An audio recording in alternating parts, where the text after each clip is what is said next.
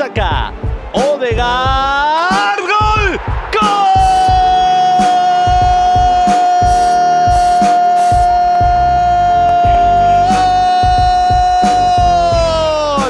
Del Arsenal. Lo hizo Odegaard en un momento sensacional. El mejor de esta Premier. Odegaard, 35 el primer tiempo. Y lo gana bien Arsenal y lo gana bien 2 a 0. Qué bien juega este equipo.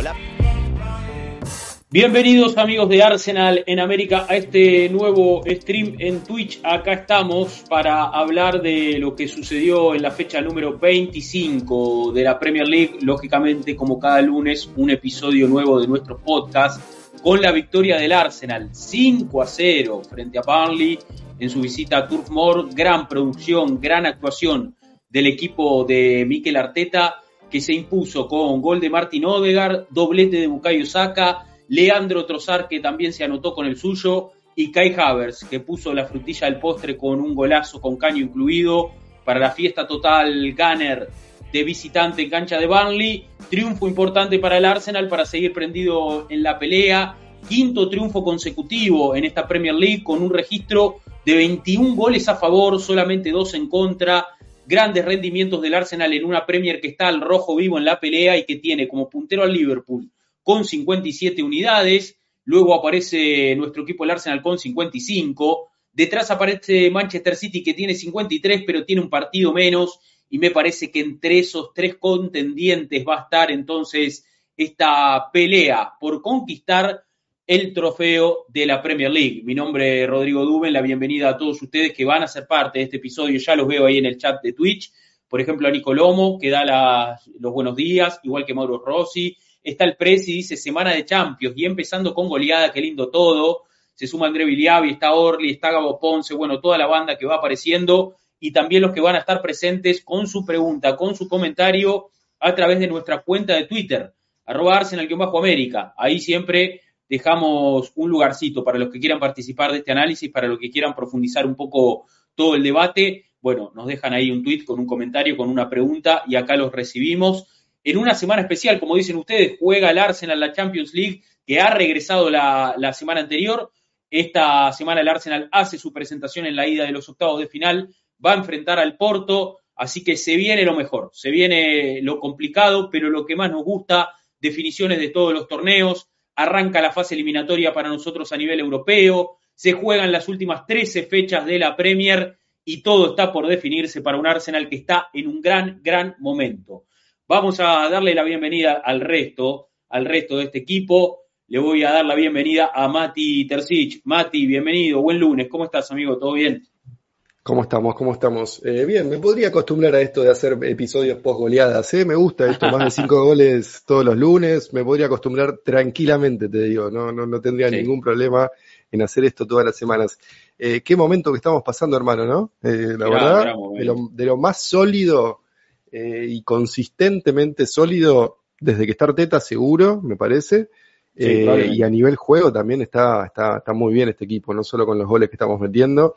Y se viene lo más interesante, como decís vos, marzo, abril, mayo, el momento clave de la temporada. Ayer escuchaba un podcast y por primera vez, eh, del Arsenal en inglés, por primera vez se refirieron a lo que queda de la temporada como el, el run-in. Cuando hablan en inglés de run-in, eh, dos palabras por separado, es como el cierre de la temporada, lo más importante, la, la parte más tensa, el, el último tercio en general o el último cuarto en particular. Eh, y estamos ahí, estamos entrando en el momento clave donde se empiezan a definir cosas, tenemos dos competencias, creo que en las dos tenemos chances de pelear hasta el final, obviamente va a depender de un montón de factores, no solamente de nuestra pericia y, nu- y nuestra calidad, pero creo que estamos en la conversación en, en las dos competencias quizás más importantes de Europa en, en este momento, ¿no? La Champions League y la Premier League, eh, y estamos ahí, se ve saludable la tabla, me encantaría estar en lugar de Liverpool, pero bueno, estamos a dos puntos, tampoco es tan grave, y con mejor Sí. diferencia de gol que contra este Liverpool no es poco.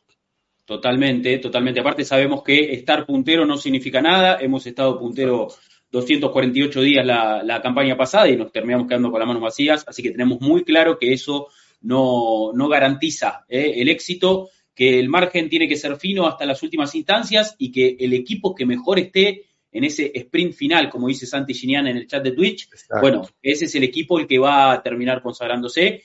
Y como vos decías, Mati, si bien, bueno, este Arsenal ya quedó afuera de las copas, ¿no? No, no, no tiene actividad de, las copas domésticas, estamos en las dos competencias que más nos interesa ganar también, ¿no? Uno eh, no, no desestima lo que significa ser campeón de FA Cup, lo importante que fue ese título también en el inicio del ciclo Arteta, pero bueno, ah, claro, esa, esa fue Arsen, pero no, a ver, uno, uno, uno sabe que, todos los trofeos son importantes y que cada trofeo cuenta, si no preguntarle al Chelsea que la semana que viene juega la Copa de la Liga, la final con el Liverpool, y van a querer ganarla como sea para poder eh, maquillar un poquito toda esta, esta crisis que están teniendo, pese a haber gastado fortunas y fortunas de dinero en jugadores.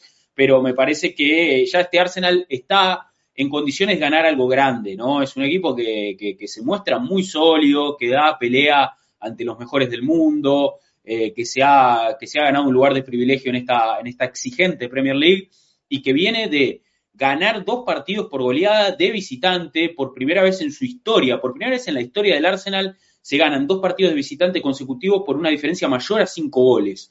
Lo que, bueno, habla un poco del de, momento que está atravesando este equipo, que como vos decías, Mati, eh, es una sentencia que quizás, bueno, tenemos que pensarla un poco, pero si me apurás, estoy totalmente de acuerdo a que este es el mejor momento del ciclo Arteta. ¿eh? Este, este equipo es muy sólido y cuando hablábamos de las mejoras de una temporada a otra, bueno, me parece que ya son, ya son evidentes, ¿no? Ya son evidentes de que este equipo ha dado, ha dado pasos hacia adelante, ha crecido en muchos aspectos, eh, porque en algún momento teníamos dudas, quizás el juego no era tan vistoso, quizás no estábamos tan cómodos en la cancha, me parece que todo eso ya ha quedado en el pasado. Este equipo va camino a, pelear eh, con sus mejores armas eh, en el final de la, de la temporada, ¿no?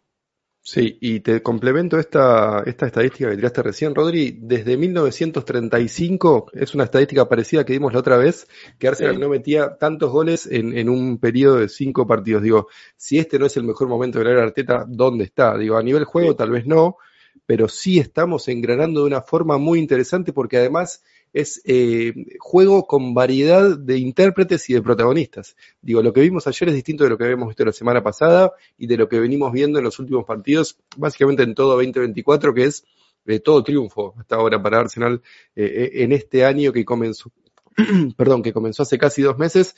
Tremendo, la verdad que, los números, el juego, las performances individuales, las performances colectivas, los que juegan, los que entran, los que salen, digo, está funcionando todo como debe funcionar y es lo que tantas veces le elogiamos a Manchester City, que es saberse prender el momento indicado, que es cuando las papas queman y cuando la temporada se empieza a definir. Total, totalmente. El saludo ahí para nuestro amigo One Dog, eh, que nos saluda eh, en el chat de Twitch y dice, esta semana volvemos a la Champions, espero que el nivel siga. Rodri Mati, ¿a quién le gustaría enfrentar en Champions? ¿Qué equipo le tiene hambre? Bueno, primero hay que pasar al Porto, ¿no? Para empezar. Para empezar a hablar hay que pasar al Porto que bueno, va, va, a proponer para mí una serie muy exigente, ¿no? Eh, este miércoles. Empieza, empieza una serie donde si bien Arsenal es favorito, no, no, no vamos a, a, esquivar esa responsabilidad, pero me parece que Porto, a ver, es un equipo que fue campeón de, esta, de, este torneo, campeón de Champions, un equipo que siempre intenta llegar a instancias eh, decisivas, que, que no hace mucho tiempo, no hace muchas ediciones atrás, ha eliminado, por ejemplo, a Juventus, recuerdo, eh, bueno, un equipo que siempre en esta competición da pelea y Arsenal va a tener que combatir contra esto. Un Arsenal que sabemos que también a nivel europeo eh, y con Arteta mismo eh, tampoco es que es que, tiene, tiene, tiene grandes pergaminos, ¿no? Grandes antecedentes, ¿no? Un equipo que, viene a quedar eliminado con Olympiacos, con Sporting Lisboa, un Arsenal que, tampoco ha avanzado tanto, ¿no? A nivel continental. Bueno, esperemos que en este caso en la Champions, ya después de un largo recorrido, eh, el equipo asuma mejor esta serie y pueda eh, eh, seguir hacia adelante. Y ahí después ya yo un Bayern, un Barça, ¿no? Para vengarnos de, esos resultados tan adversos que hemos sufrido en nuestras últimas experiencias de Champions, ¿no? Y volver con todo, volver con un cierre de círculo ahí perfecto, que que la historia cierre de la mejor manera posible. Sí, estaría lindo. Igual vamos por partes. Porto este año perdió un solo partido contra Arauca la semana pasada, ah, eh, un partido que, terminó con 10 jugadores, pero tampoco es el Porto más sólido del que tengamos memoria. Digo, no está, está peleando la liga, pero está bastante lejos del puntero, está a 7 puntos hoy en día de Benfica, em, que para y, ganó tres de los últimos cinco. Digo, no es el Porto más sólido, pero tampoco podemos dar por sentado absolutamente nada, sobre todo porque el primer partido es de visitante. Y después, si superamos al, conjunto portugués, que digo, no está nada dicho, eh, hay que competir, hay que ir a ganar, eh, eh, eso no hay ninguna duda, pero sí, compro, compro esa teoría de, buscar alguna revancha contra estos equipos que tanto daño nos han hecho, ¿no? sobre todo estos dos que, que nombraste vos, que tampoco están en un gran momento individual, así que ¿quién te dice que podemos aprovechar? Yo, más que, más que pensar en nuestro próximo rival, si es que superamos a Porto, me gustaría ver un cuartos de final Manchester City y Real Madrid. Es todo lo que estoy pidiendo para el sorteo. estaría muy bien, estaría muy bien. Ahí se, eliminan quizás los dos favoritos entre sí. Claro. No estaría nada mal, ¿no? No, estaría muy bien, estaría muy bien. Sí, sí. Bueno, se sortean ahora las fases, ¿no? Eh, eh, la próxima fase, después ya queda armado el cuadro. Una vez de cuartos de finales y adelante ya quedan armados los cuadros Así que bueno, si Arsenal pasa esta instancia, ya incluso va a conocer ese posible camino a la final, ¿no? No solo su duelo de cuartos, sino posible rival en semis, contra el ganador de quién iría, quién viene del otro lado. Bueno, cuestiones que, también conoceremos a futuro, cosas que, faltan, ¿no? Hay que, tampoco vamos a adelantarnos, eh, vamos a ir eh, llevándolo a poco y bueno, tenemos que hablar de Burnley en este episodio. Eh, con una gran victoria del Arsenal. Saludo ahí a toda la banda que se va sumando, el Gonzo, eh, amigo que estuvo haciendo stream el sábado, lo, lo radiamos ahí para, para, para acompañarlo, estuvimos un ratito en su stream, dice, eh, dice, habla de una foto que subí en Instagram, dice que lo hice acordar a Dennis Berkan en el 2003, me parece demasiado, eh, solo por una, por una pose más o menos... una, una, pose más o menos decente no, no indica que, que, esté cerca de ese nivel futbolístico, ni mucho menos porque Berkan fue un fuera de serie, ¿no? A ver, y le quiero mandar un fuerte abrazo a mi amigo Ernesto Ferraris, que me contaron que nos escucha mucho, que nos sigue siempre. Así que este episodio del podcast se lo dedicamos enteramente a él, que hoy encima dice, ya me pedí el día del laburo para verlo tranqui. Coincide que también ah, se recibe un amigo, así que anda ahí hoy en vivo eh, y siempre nos ve diferido y está acá, así que se lo dedicamos entero a él. Eh, nuestro amigo Enzo ahí siempre desde Uruguay firme. Tanacho Rodríguez dice, mala, mala temporada del Porto, la Champions es lo que le queda para salvar el año. Claro, estos equipos eh, generalmente si no pueden ganar la liga local, también apuntan mucho a avanzar a nivel europeo, ¿no? Y como digo, tienen su historia, o sea, son equipos que, en estas competiciones se hacen fuertes en los mano a mano, son molestos, eh, no, o sea, yo creo que por nivel futbolístico Arsenal está por encima, sin duda, nadie va a esquivar eso, pero eh, no, no está la serie ganada, ni mucho menos, o sea, no, no, está garantizada el, triunfo, ni mucho menos. También le queda Copa Doméstica a Porto, ¿no? En la Copa Portuguesa. Juega contra Santa Clara, no sé cuándo se va a jugar ese partido. claro. partido suspendido. Bueno, veremos cómo, cómo, les pega también en el calendario con respecto también a, los partidos que, estamos afrontando ahora de, Champions. Eh, Dice Nicolomo, no sé si están de acuerdo, pero el año pasado en esta época perdíamos contra Everton, empatábamos con Brentford, perdíamos 3-1 contra City, ya la presión nos estaba eh, pesando. Estamos relajados, hoy estamos relajados todos, esperando que sea lo que sea, si peleamos hasta el final bienvenido sea. Sí, a ver, yo. Está bueno ese detalle. Sí, yo, a ver, yo, yo no tengo dudas que el Arsenal va a pelear hasta el final.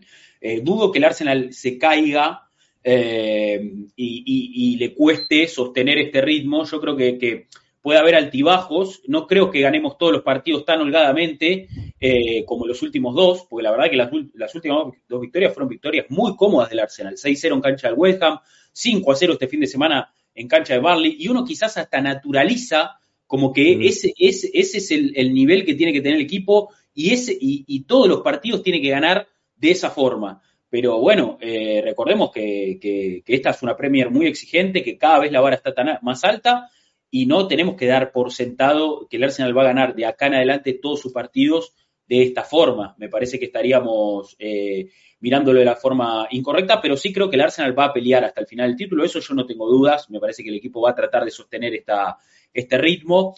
Eh, y leía un dato, un dato interesante que, lo leía justo antes de ahora de arrancar el stream, que, bueno, Arsenal está en una racha de cinco victorias consecutivas, ¿no? En esta Premier League, con muy buenos números, lo decíamos, 21 goles a favor, eh, solamente dos en contra, ¿no? Lo que da una diferencia de gol de, de 19, eh, de más 19. Eh, un Arsenal que de los últimos 15 puntos sacó 15, ¿no? Eh, muy sólido, pero el City en, sus temporadas de que terminó campeón tuvo eh, rachas de mínimo 12 victorias consecutivas, tuvo rachas hasta de 14, de 15, de 18. Yo creo que Arsenal necesita estirar un poco más este momento. Está muy bien, estamos muy sólidos, estamos ganando, venimos de, partidos muy buenos también a nivel rendimiento, pero me parece que cinco victorias consecutivas hasta es corto, hasta es corto en lo que es la Premier. Así que esperemos que el equipo pueda sostenerlo en el tiempo, Mati, de acá al final. Sí, Sí, sí, sí, sabemos, a ver, es lo que decimos siempre, yo no me voy a cansar de decirlo porque eh, no, no, no, sirve de nada desestimar esta realidad. Digo, la realidad es que competís contra el mejor equipo de Europa actualmente, competís contra uno de los equipos más consistentes en la historia del fútbol inglés, de mínima en la historia de la Premier League, para mí de máxima en la historia del fútbol inglés, digo, ganó cinco de las últimas seis, compite siempre por la liga desde, desde que está Guardiola, finalmente se sacaron la mochila de encima de ganar la Champions, para colmo lo hicieron con el triplete de la temporada pasada, entonces es como que hay que estar siempre con la, la, cabeza puesta por encima de los hombros, digo, estás compitiendo contra este equipo, que además sabemos que a esta altura del año empiezan a consumir sus vegetales especiales y les va de forma maravillosa, entonces yo no estoy dando, eh, diciendo nada más que eso, eh, pero digo, es un equipo que sabemos que se enciende en este momento de la temporada si queremos competir contra eso, tenemos que encendernos en este momento de la temporada y estamos dando el indicio de que empezamos a hacerlo. Pero como decís vos, Rodri, con cinco partidos seguidos no alcanza. Acá hay que seguir y seguir y seguir. Y me parece que el equipo, eh, por lo menos según lo que dicen para afuera, está mostrando eso, mostrando ese hambre de buscar el siguiente triunfo y de seguir mirando partido a partido para lograr seguir el rastro de, de este Manchester City y de este Liverpool que quizás empieza a sentir un poquito el rigor de tener un plantel largo, pero no lo suficientemente largo como para lidiar con todas estas lesiones que están teniendo. Sí, sí, creo que, bueno, la, eh, empieza la parte más álgida y acá es donde se ve realmente eh, quién, quién, hace ¿no? las cosas como para terminar, quién es el equipo más consistente. Eh, y bueno, hablando justamente de nuestros rivales en la pelea por el título, ahí mi amigo Gonzo decía, mañana somos todo el Brentford, claro, tiene que recuperar su partido. Yo tomaría muchas ilusiones igual. Manchester City ante, ante Brentford, con el que jugó hace muy poco de visitante. Eh, Brentford hizo un buen partido, pero City terminó llevando su triunfo ese día con hat-trick de, Foden. Eh, veremos ahora cómo, cómo, salen las cosas en el Etihad. Brentford, que la temporada pasada había sido el único equipo que le ganó los dos partidos al City, bueno, este año ya perdió el primero. Vamos a ver si en el Etihad puede hacerle un poquito más de fuerza.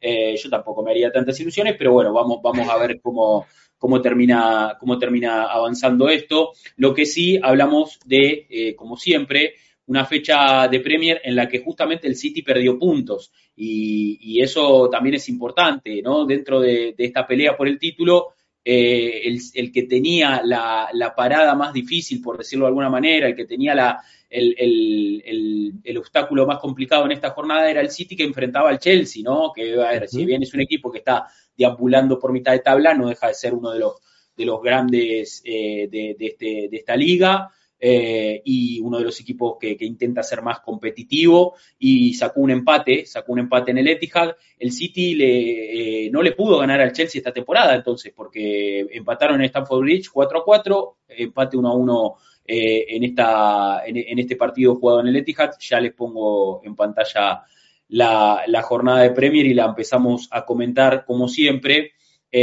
para abrir. Este Pochettino es, el, es el cuco de Guardiola, claramente con Tottenham y con Chelsea siempre lo complica. Sí, sí, sí, siempre, siempre le, pone las cosas muy cuesta arriba, Poch, a, Guardiola, y esta no fue la, excepción, ¿no? En una, en una fecha en la que, bueno, empezó con Liverpool ganando temprano, cómodo, ganó 4-1 el equipo de Klopp, eh, hizo un gol Darwin Núñez, eh, volvió Salah, volvió Salah que también hizo, hizo un gol, eh, bueno, evidentemente Liverpool avanza, avanza paso firme. Eh, una victoria con gol de McAllister también. Eh, victoria completa para un Liverpool que, bueno, sumó tres puntos, se mantiene en lo más alto y que va, va a jugar la próxima fecha con Luton, pero está preparando, o sea, adelanta su partido con Luton entre semana porque está preparando la final de la Copa de la Liga. Como decíamos, el próximo fin de semana, el próximo domingo, eh, Chelsea eh, y Liverpool van a definir el primer título de la, temporada, ¿no? Eh, así que Liverpool también apuntando a, poder ganar un trofeo en el corto plazo, pero sobre todo tratando de mantenerse en la cima de la Premier, sabiendo que Arsenal y City no están aflojando, ¿no? No, no solo que no están aflojando, sino que Arsenal tiene solamente dos competencias, que el City tiene el plantel suficientemente largo y sano como para pelear en las cuatro en la que está, y Liverpool tiene final de Copa de la Liga, quinta ronda de la FA Cup contra Southampton la semana que viene, y después ya le vuelve la Europa League. Esto lo venimos diciendo, y con las lesiones que viene sumando el Liverpool de Klopp, eh, que no vaya a ser cosa que le empiece a pasar factura en el corto plazo, eh, yo por mi parte espero que así sea, porque está, es complicado con un plantel, con tantas lesiones, con te vuelve Thiago Alcántara se lesiona, vuelve Tretan Alexander Arnold se lesiona, Robertson que no termina de engranar, Simicas eh, que no termina de volver del, problema del hombro, vuelve Darwin, se lesiona Darwin, vuelve Diego Jota, se lesiona Diego Jota, vuelve Salah, Boja, obviamente, y esperemos que, que no sea el Salah que todos conocemos de ahora en más, porque sería una mala noticia para los rivales. Pero ojo con Liverpool y las lesiones, ojo con Liverpool y el calendario, porque no, no es que mejora de ahora en más, sino todo lo contrario, empeora. Sí, bueno, de hecho ahí nuestro amigo Gonzo no, no, no, nos ilumina un poco de cómo está la situación. Dice, nos regalaron dos goles en el triunfo, ¿no? 4-1 ante Brentford. No creo igual que hayan ganado por eso, me parece que el Liverpool ganó, ganó bien, ganó sólido, pero dice, se nos lesionaron Jota y Curtis, se mm. sumaron a Sobolay, Allison y Trent. Y somos el único equipo inglés peleando en todas las competiciones, lo que decís vos, Mati, el calendario. Claro, el calendario también les aprieta. Entonces, en ese sentido, bueno, eh, hay que ver si aguantan este ritmo. Yo creo que tienen, tienen potencial para, para, para Porque, porque, lo tienen. Y aparte, eh, el recambio de Liverpool ha demostrado que también es fiable, eh, porque durante toda la temporada ha tenido bajas en distintos sectores y aparecieron chicos, ¿no? Como Conor Bradley, bueno, Joe Gómez jugando de lateral izquierdo, que también estaba jugando un fenómeno. Sabes que Diego Jota, cuando tiene que suplir a alguno de los de arriba, rinde igual. Eh, ahora ya volvió Harvey Elliott entra bien. Harvey Elliott siempre entra bien, totalmente. Tienen, tienen, eh, bueno, Gravenberg, tienen, gente de recambio, tienen, tienen gente de recambio que. Pero se empieza a estirar la cosa, ya lo vivimos nosotros esto. Claro, claro, totalmente, totalmente. Bien, eh, bueno, victoria de Aston Villa, 2 a 1 en cancha de, Fulham, una buena victoria del Vila que recuperó terreno, eh, sigue dando pelea para tratar de, sostenerse en el top 4 eh, junto, junto, a Tottenham. Son los dos equipos que están ahí palmo a palmo. El Vila ahora tiene 49, está en el cuarto puesto, ahí lo ven en pantalla, y quinto está Tottenham con 47, dos puntos por debajo. Un Tottenham que esta, esta jornada perdió con Wolves, perdió con Wolverhampton. Eh, sí, equipo que ha sido su verdugo, justamente perdió ambos partidos con ellos. Eh, y esta vez fue de local, eh, con dos goles de Joao Gómez, había descontado, perdón, había empatado transitoriamente Kulusevski eh, y un Tottenham que se va quedando sin nafta poco a poco, ¿no? Lo decíamos, en algún momento pintaba como un equipo de época que iba a pelear, que no sé qué, bueno, ahora están tratando de quedar en el cuarto puesto me parece que es el lugar que les corresponde, ¿no? sobre todo en una campaña en la que tienen técnico nuevo, se fue Harry, Harry Kane, ¿no? Bastante bien lo están llevando, te diría, Mati.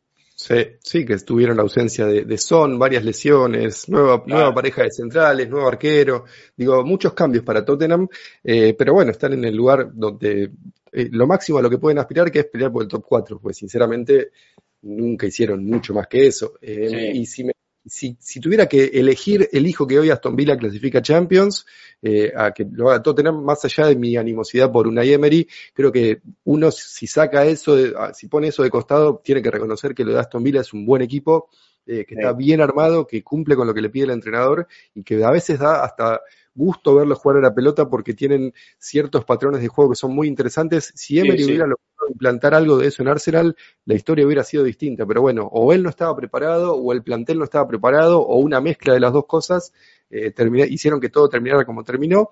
Pero sí, prefiero ver hoy en día al Aston Villa de Emery que al Tottenham de Postecoglou, sobre todo cuando no está Madison, porque Madison tuvo buenos 10, 12, 14 partidos en el comienzo de la temporada que todos estábamos agarrándonos la cabeza de por qué no fuimos por Madison en vez de por Havertz y ahora la, tortilla se está dando un poquito vuelta en ese sentido, me parece que Havertz está demostrando un poquito por qué eh, tal vez haya sido una mejor decisión para Arsenal que, que haber ido por Madison.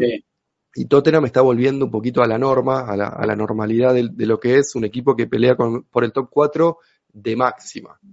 Sí, sí. Lo que decía de Emery me quedé pensando un poco. Creo que en algún momento eh, como que sentimos, ¿no? Que, que, que, se podía gestar eh, algo importante. Hablamos del Emery Ball, tuvimos algunos mm. destellos de, de buen fútbol, porque Emery es un entrenador que, que, trabaja bien a sus equipos, pero que también siento que, eh, no sé, o sea, no era sostenible en el tiempo eh, lo de Emery en Arsenal por una cuestión de, de, aspiraciones, de, mentalidad, ¿no? De, Porque Arsenal necesitaba un cambio completo en la cultura del club, necesitaba una reconstrucción, ¿no? A nivel eh, emocional, eh, habiendo sufrido la partida del tipo que, hizo una revolución y que, convirtió al Arsenal, eh, el, arquitecto del Arsenal moderno, ¿no? Como, como es Wenger. Y yo no sé si Emery tiene como entrenador, que si bien tiene muchas facultades, eh, Emery es justamente eso, un entrenador. Y, nosotros necesitábamos un manager, un tipo como Arteta,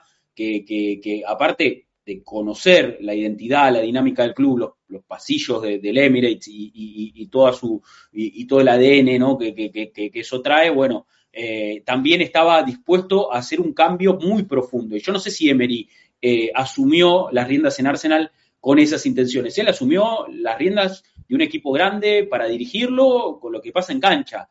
Y, en Arsenal había que hasta cambiar las paredes del centro de la ciudad deportiva y, o sea, y había que hacer un trabajo muy, muy grande y yo no, yo creo que Emery ahí no, no aplicaba, pero bueno, eh, estuvo bien, eh, creo que eh, reconocer también en el momento en el que no, en el que no estaba para seguir, y bueno, Arteta vino a, hacer su trabajo y, también que lo está haciendo, ¿no? Eh, pero bueno. Hombre equivocado en el lugar equivocado, en el momento equivocado. Es como esas cosas que pasan en el fútbol. Digo, no, estamos descubriendo nada tampoco.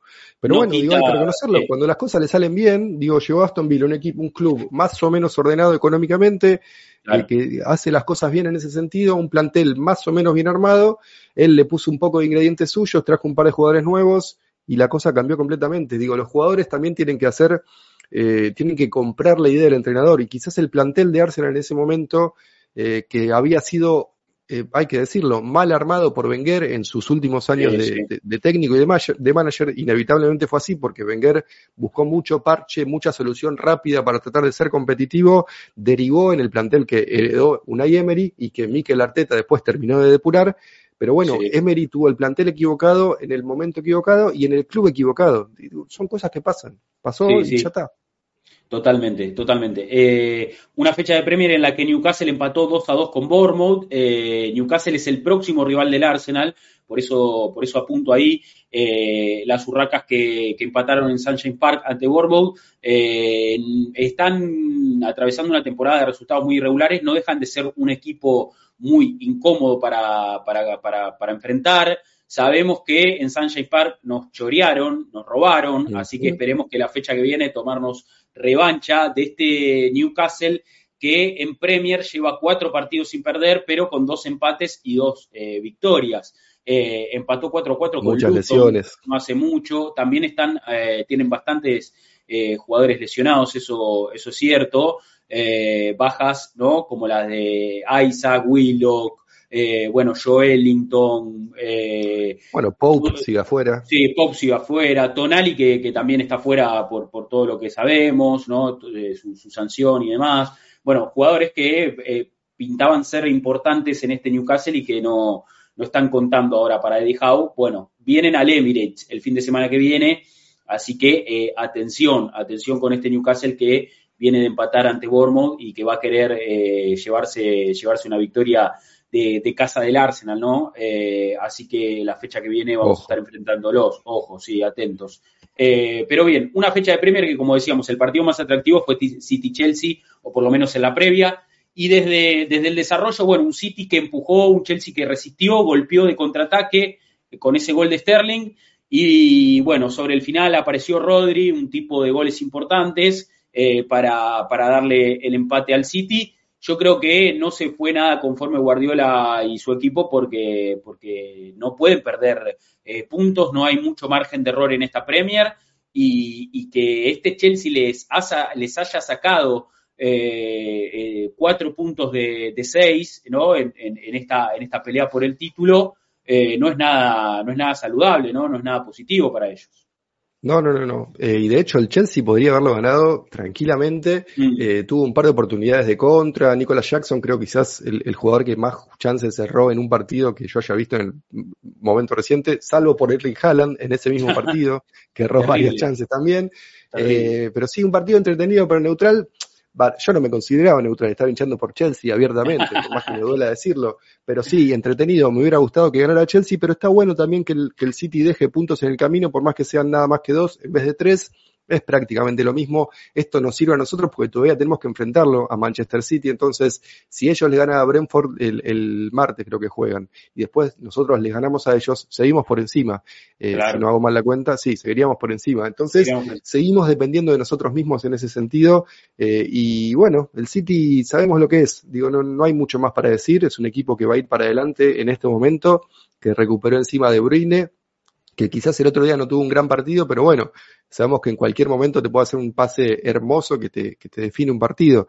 Así Sí. que esa es la realidad con la que nos, contra lo que nos enfrentamos. Y el City ahora, ¿a quién le toca? A ver, eh, Yo, yo decía un poco, eh, al ver al Chelsea, eh, este Chelsea que, que, bueno, que invirtió muchísimo dinero, ¿no? Mil millones de euros, y, y tiene, tiene la verdad que, que varias, eh, varias falencias, ¿no? En, en su Mm. funcionamiento, jugadores que no están a buen nivel, Caicedo está muy bajo, como dice el Presi, eh, bueno, eh, en de la- en la delantera le, le falta peso también, Nico Jackson no Es está para, para poder a- afrontar esa tarea. eh, Sterling también es, es, bastante intermitente desde de, de sus rendimientos. Yo creo que Palmer no es, es el que aporta algo distinto, pero de Mudrik ni noticias. Enzo tiene, tiene lógicamente mucha calidad y, y le aporta muchísimo a este equipo, pero no puede jugar solo. Gallagher, que es un tipo que, a ver, no para de Corre. correr, un perro de presa, pero tiene los pies redondos, o sea, le- eh, eh, la verdad hay que decirlo.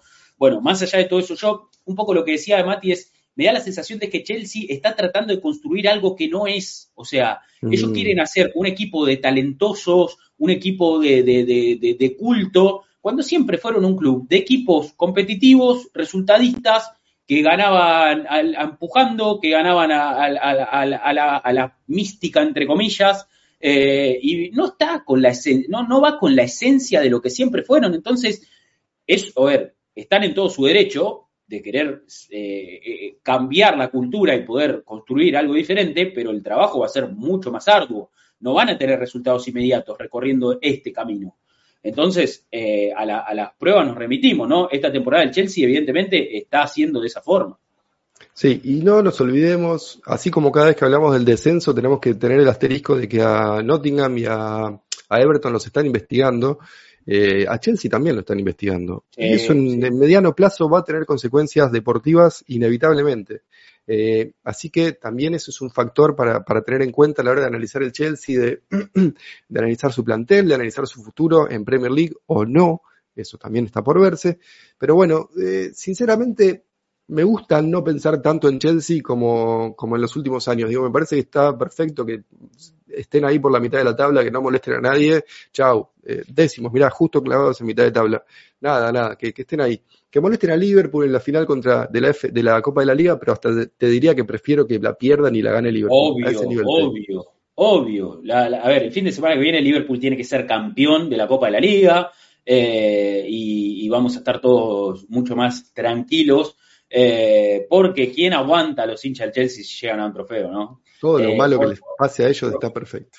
por más mínimo que sea. Aunque eh, recuerdo al United ganando la Copa de la Liga la temporada pasada y, y ese tweet de empieza la era Ten Hag y mirá dónde están ahora, que ganaron en cancha del Luton en esta fecha, pero vi el partido, vi el partido completo y el Sí, United defendiéndose ante Luton todo, todo el partido. Eh, golpeó de entrada con dos goles de Hoylund, uno con participación de, de- de Garnacho, eh, pero después se, se dedicó a, a resistir eh, y una gran actuación de un Luton que cada vez que juega de local ahí en Kenny, Kenilworth Road, la verdad que hace muy buenos partidos. A nosotros nos costó muchísimo ganar ahí. Ahí empató Liverpool, al City también le costó ganar.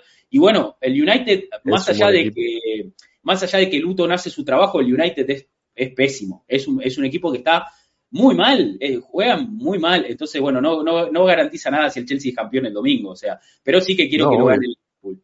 Sí que quiero que gane el Liverpool. Partidazo Sí. de Zambi. Vos que lo viste, Rodri, yo también lo vi completo. Partidazo de Zambi Loconga, manejando la mitad de la cancha con Barkley, que Barkley está en un renacer también hermoso. Digo, se concentra en lo que sabe hacer, que es pasar la pelota y distribuir. Digo, no tiene más físico para ser un, un mediocampista dominante de Premier League, pero sí tiene inteligencia y técnica, que eso es un montón para un equipo que está peleando por el descenso. Barkley, dueño del equipo, Zambi siendo un buen, un buen general al lado suyo.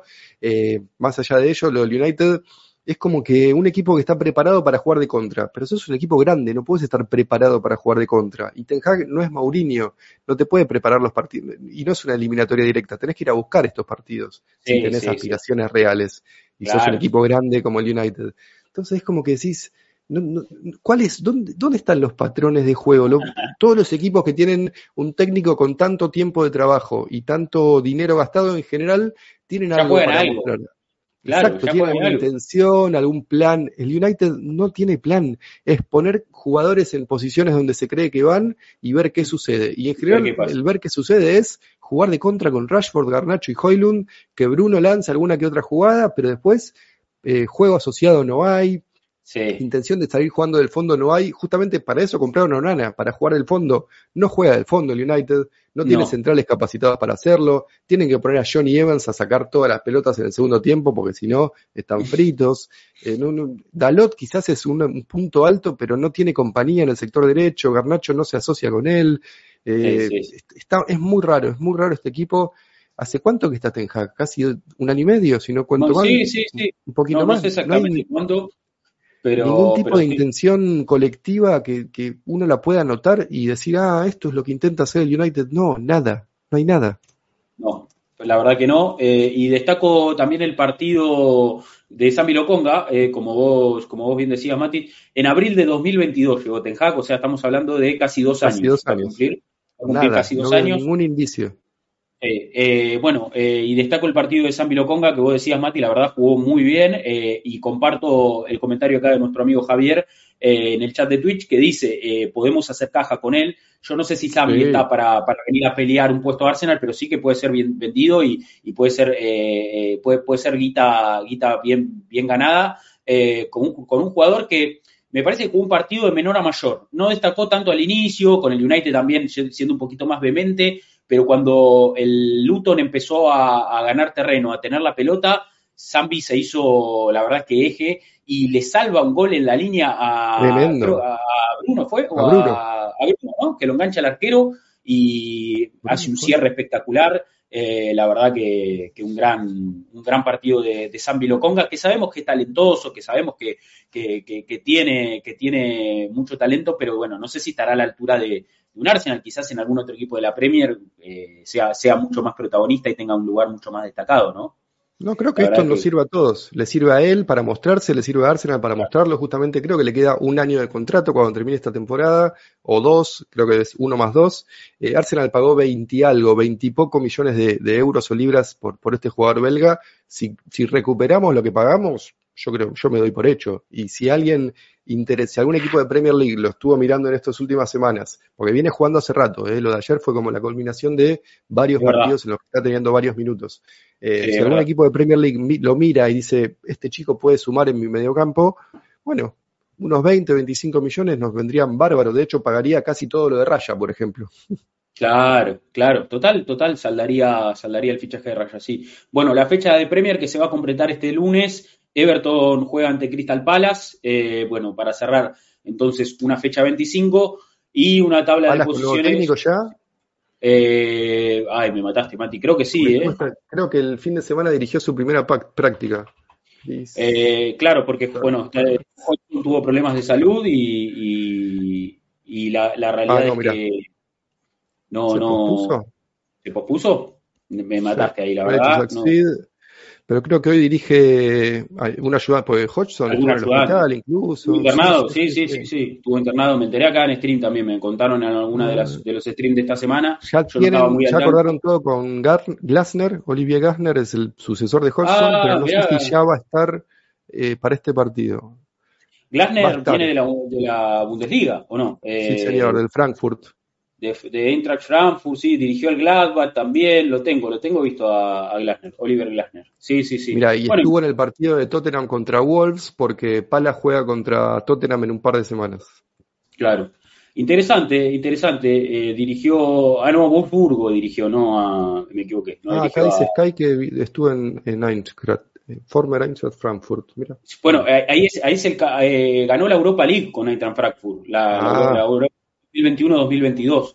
Eh, tiene algunos pergaminos Glasner en, Bundesliga. Veremos cómo le va en la Premier, ¿no? Porque es otra. A ver, son ligas eh, eh, bastante similares en lo que es la dinámica del juego, ¿no? Porque son ligas de, transiciones rápidas, de golpe por golpe. En la Bundesliga se juega como en la Premier. Quizás no tiene tanto el marketing por una cuestión de que no hay tantas estrellas. eh, es un mercado mucho más eh, doméstico, ¿no? El alemán, todos técnicos alemanes, mucho jugador alemán, eh, mucho jugador joven, pero, pero en cuanto a la dinámica de juego, Bundesliga Es y Premier se, sí se, se parecen mucho, por eso también muchos técnicos de la Bundesliga emigran a Inglaterra y bueno, fue lo que pasó con Guardiola en su momento, que pasó del Bayern City, Klopp que pasa del. Dortmund al Liverpool, Tuchel, eh, muchos entrenadores de la, pre- de, de la Premier eh, son pre-Bundesliga, ¿no? Tienen, tienen pasado Bundesliga, bueno, Glasner será uno más. eh, Sí. será, será Es, uno más. es parecida a la dinámica, pero también hay diferencias. Porque digo, Yaka juega de 5 en el equipo que va primero. Yaka en Premier League no puede jugar de 5. Y lo vimos, lo hemos sufrido nosotros. Digo, pero Son sí, menos es- física, claro, menos Claro. física, me parece, menos física. Eh, menos física y no tan, no tan, no, no hay tanta eh, calidad técnica, pero hay, es una linda es, es una liga, sí, para mí es mejor que la liga española, por ejemplo, la Bundesliga. Y es un poco Eh, más entretenida, sí. Quizás conoces sí. menos a los jugadores, pero es más entretenida. Claro, los partidos salen mejor, lógico. Eh, y Italia también tiene un ritmo mucho más lento. Bueno, Francia eh, también, una liga de mucho talento, pero es una liga también muy, muy, muy disminuida. Eh, pero sí, me parece que, que- que se traza ese, pa- ese paralelismo y bueno, Glasner va a ser uno más de los DT que pase de Alemania a, a Inglaterra. Eh, bien, bueno, ahí analizado un poco la fecha de la Premier, un poco puesto en contexto eh, de, en- de- este partido del Arsenal que visitó a Burnley. A ver, vamos a empezar a hablar del partido. Un Arsenal que, que llegaba, lógicamente, después de, de vencer 6-0 al West Ham, cuatro victorias consecutivas, después de lo que fue la pretemporada en Dubái, el equipo, la verdad, que se vio revitalizado. Eh, un equipo que sigue estando corto, un equipo que sigue estando corto, porque, porque a este Arsenal todavía le faltan jugadores, ¿no? Como Tomiyasu, Sinchenko, Gabriel Jesús, Parte y Timber, los nombramos siempre, todos Tremendo. fuera de la convocatoria, todos afuera de la convocatoria. El que sí estuvo de vuelta fue Smith Rowe, que, que empezó en el banco de suplentes. Pero bueno, un Arsenal que, que no puede variar tanto en su, en su alineación y que repitió equipo con respecto a lo que había sido la victoria, la victoria ante West Ham. Eh, ya lo, comparto en pantalla, pero un Arsenal que salió a jugar entonces con el mismo 11 que había ganado en el Estadio Olímpico de Londres, esta vez en cancha de, de Barley. Así formaba entonces el Arsenal con eh, la defensa con Kivior de lateral izquierdo, con el mediocampo con Havertz eh, siendo volante y con Trozar ocupando el lugar de número 9, ya me parece ganándole la pulseada a Eddie Enquetia definitivamente, ¿no? Sí, sí, sí, coincido totalmente. Me parece que Eddie no es titular desde que perdimos con Fulham eh, allá por diciembre eh, y está clarísimo que Trozar está en un gran momento. Quizás dejó de ser el rey de las asistencias para pasar a ser el, rey de los goles. Si no me equivoco, es el segundo o tercer goleador del equipo con, con siete tantos, si no hago mal la cuenta. Obviamente Saca es el primero, pero Trozar está en un gran momento. Eh, y me gusta muchísimo, muchísimo esta sociedad que están generando con Kai Havertz. Se entienden a la perfección, rotan muy bien, se complementan, me parece que está buenísimo. Eh, por momentos parecía un 4-4-2 con eh, a la vieja usanza, con el delantero más grandote y el más chiquitito jugando ahí, eh, rotando y moviéndose, molestando en el ataque rival, con los cuatro, las dos líneas de cuatro atrás de ellos. Eh, me, me gusta, me gusta esta dinámica de que, que se fue encontrando en las últimas semanas.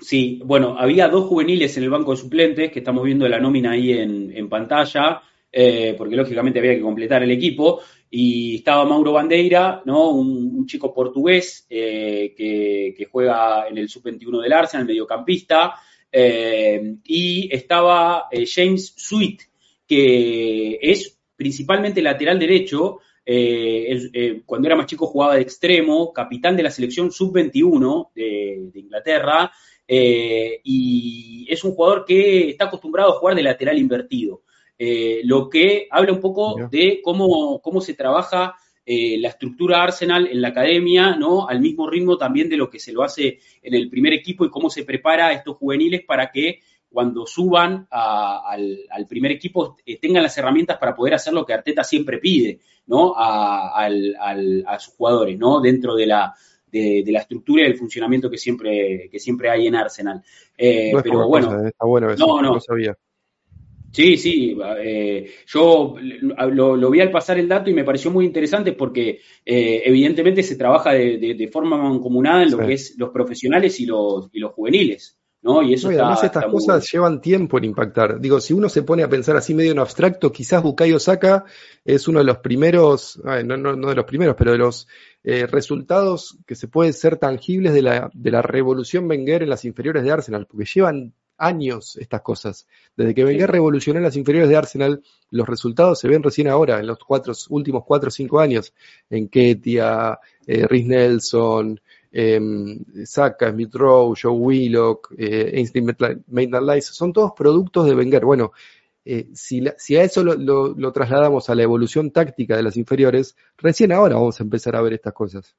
Totalmente, totalmente. Me parece que, estamos viendo frutos de, ese trabajo y bueno, chicos que están teniendo también su posibilidad de, ser parte del, equipo profesional. Eh, pero bien, a ver, un Arsenal que como decimos, si bien salió corto en su nómina, eh, salió, salió a jugar eh, decidido y salió eh, a, imponer condiciones desde, desde el inicio, ¿no? Me parece que vimos un Arsenal muy, muy superior desde los primeros minutos. El primer gol llega muy rápido. El primer gol, que es el gol de, de Odegaard, llega, llega realmente rápido. y eso lógicamente que te pone en una, en una posición de, de, ventaja en el marcador y que te da cierta tranquilidad para poder desarrollar tu juego, que otra vez eh, tuvo a Ben White jugando de lateral invertido, ¿no? Y es algo súper positivo, me parece, porque cuando, cuando hablábamos de, que Kibior quizás no está a la altura de ser el lateral izquierdo del Arsenal, pero es la única opción que vos tenés en esa zona, porque está lesionado Tomiyasu, porque Sinchenko tampoco está sano, eh, y porque Timber, que, que, había empezado la temporada jugando en ese puesto, también eh, está lejos de volver todavía y tiene, tiene, tiene que recuperarse, Kibior aparece como la única opción y sabemos que él es central naturalmente. Y cuando lo veíamos jugar invertido teníamos ciertas dudas, eh, eh, en esos posicionamientos también él quedaba bastante expuesto luego a nivel defensivo y que se haya cambiado ¿no? y que haya sido Ben White el que pisó las zonas centrales tanto ante West Ham como ante Barley en este último partido, habla de que Arteta supo ajustar una tuerca ahí, corregir algo que no estaba funcionando y le dio al equipo herramientas para ser mucho más sólido. Porque Ben White, eh, que empezó a jugar de lateral derecho por la llegada de Saliva, eh, es un jugador que tiene la técnica, la inteligencia y, también eh, le da el físico para poder hacer esa función de forma mucho más solvente, ¿no? Sin duda. Sí. Sí, no sin hay un montón de cosas para.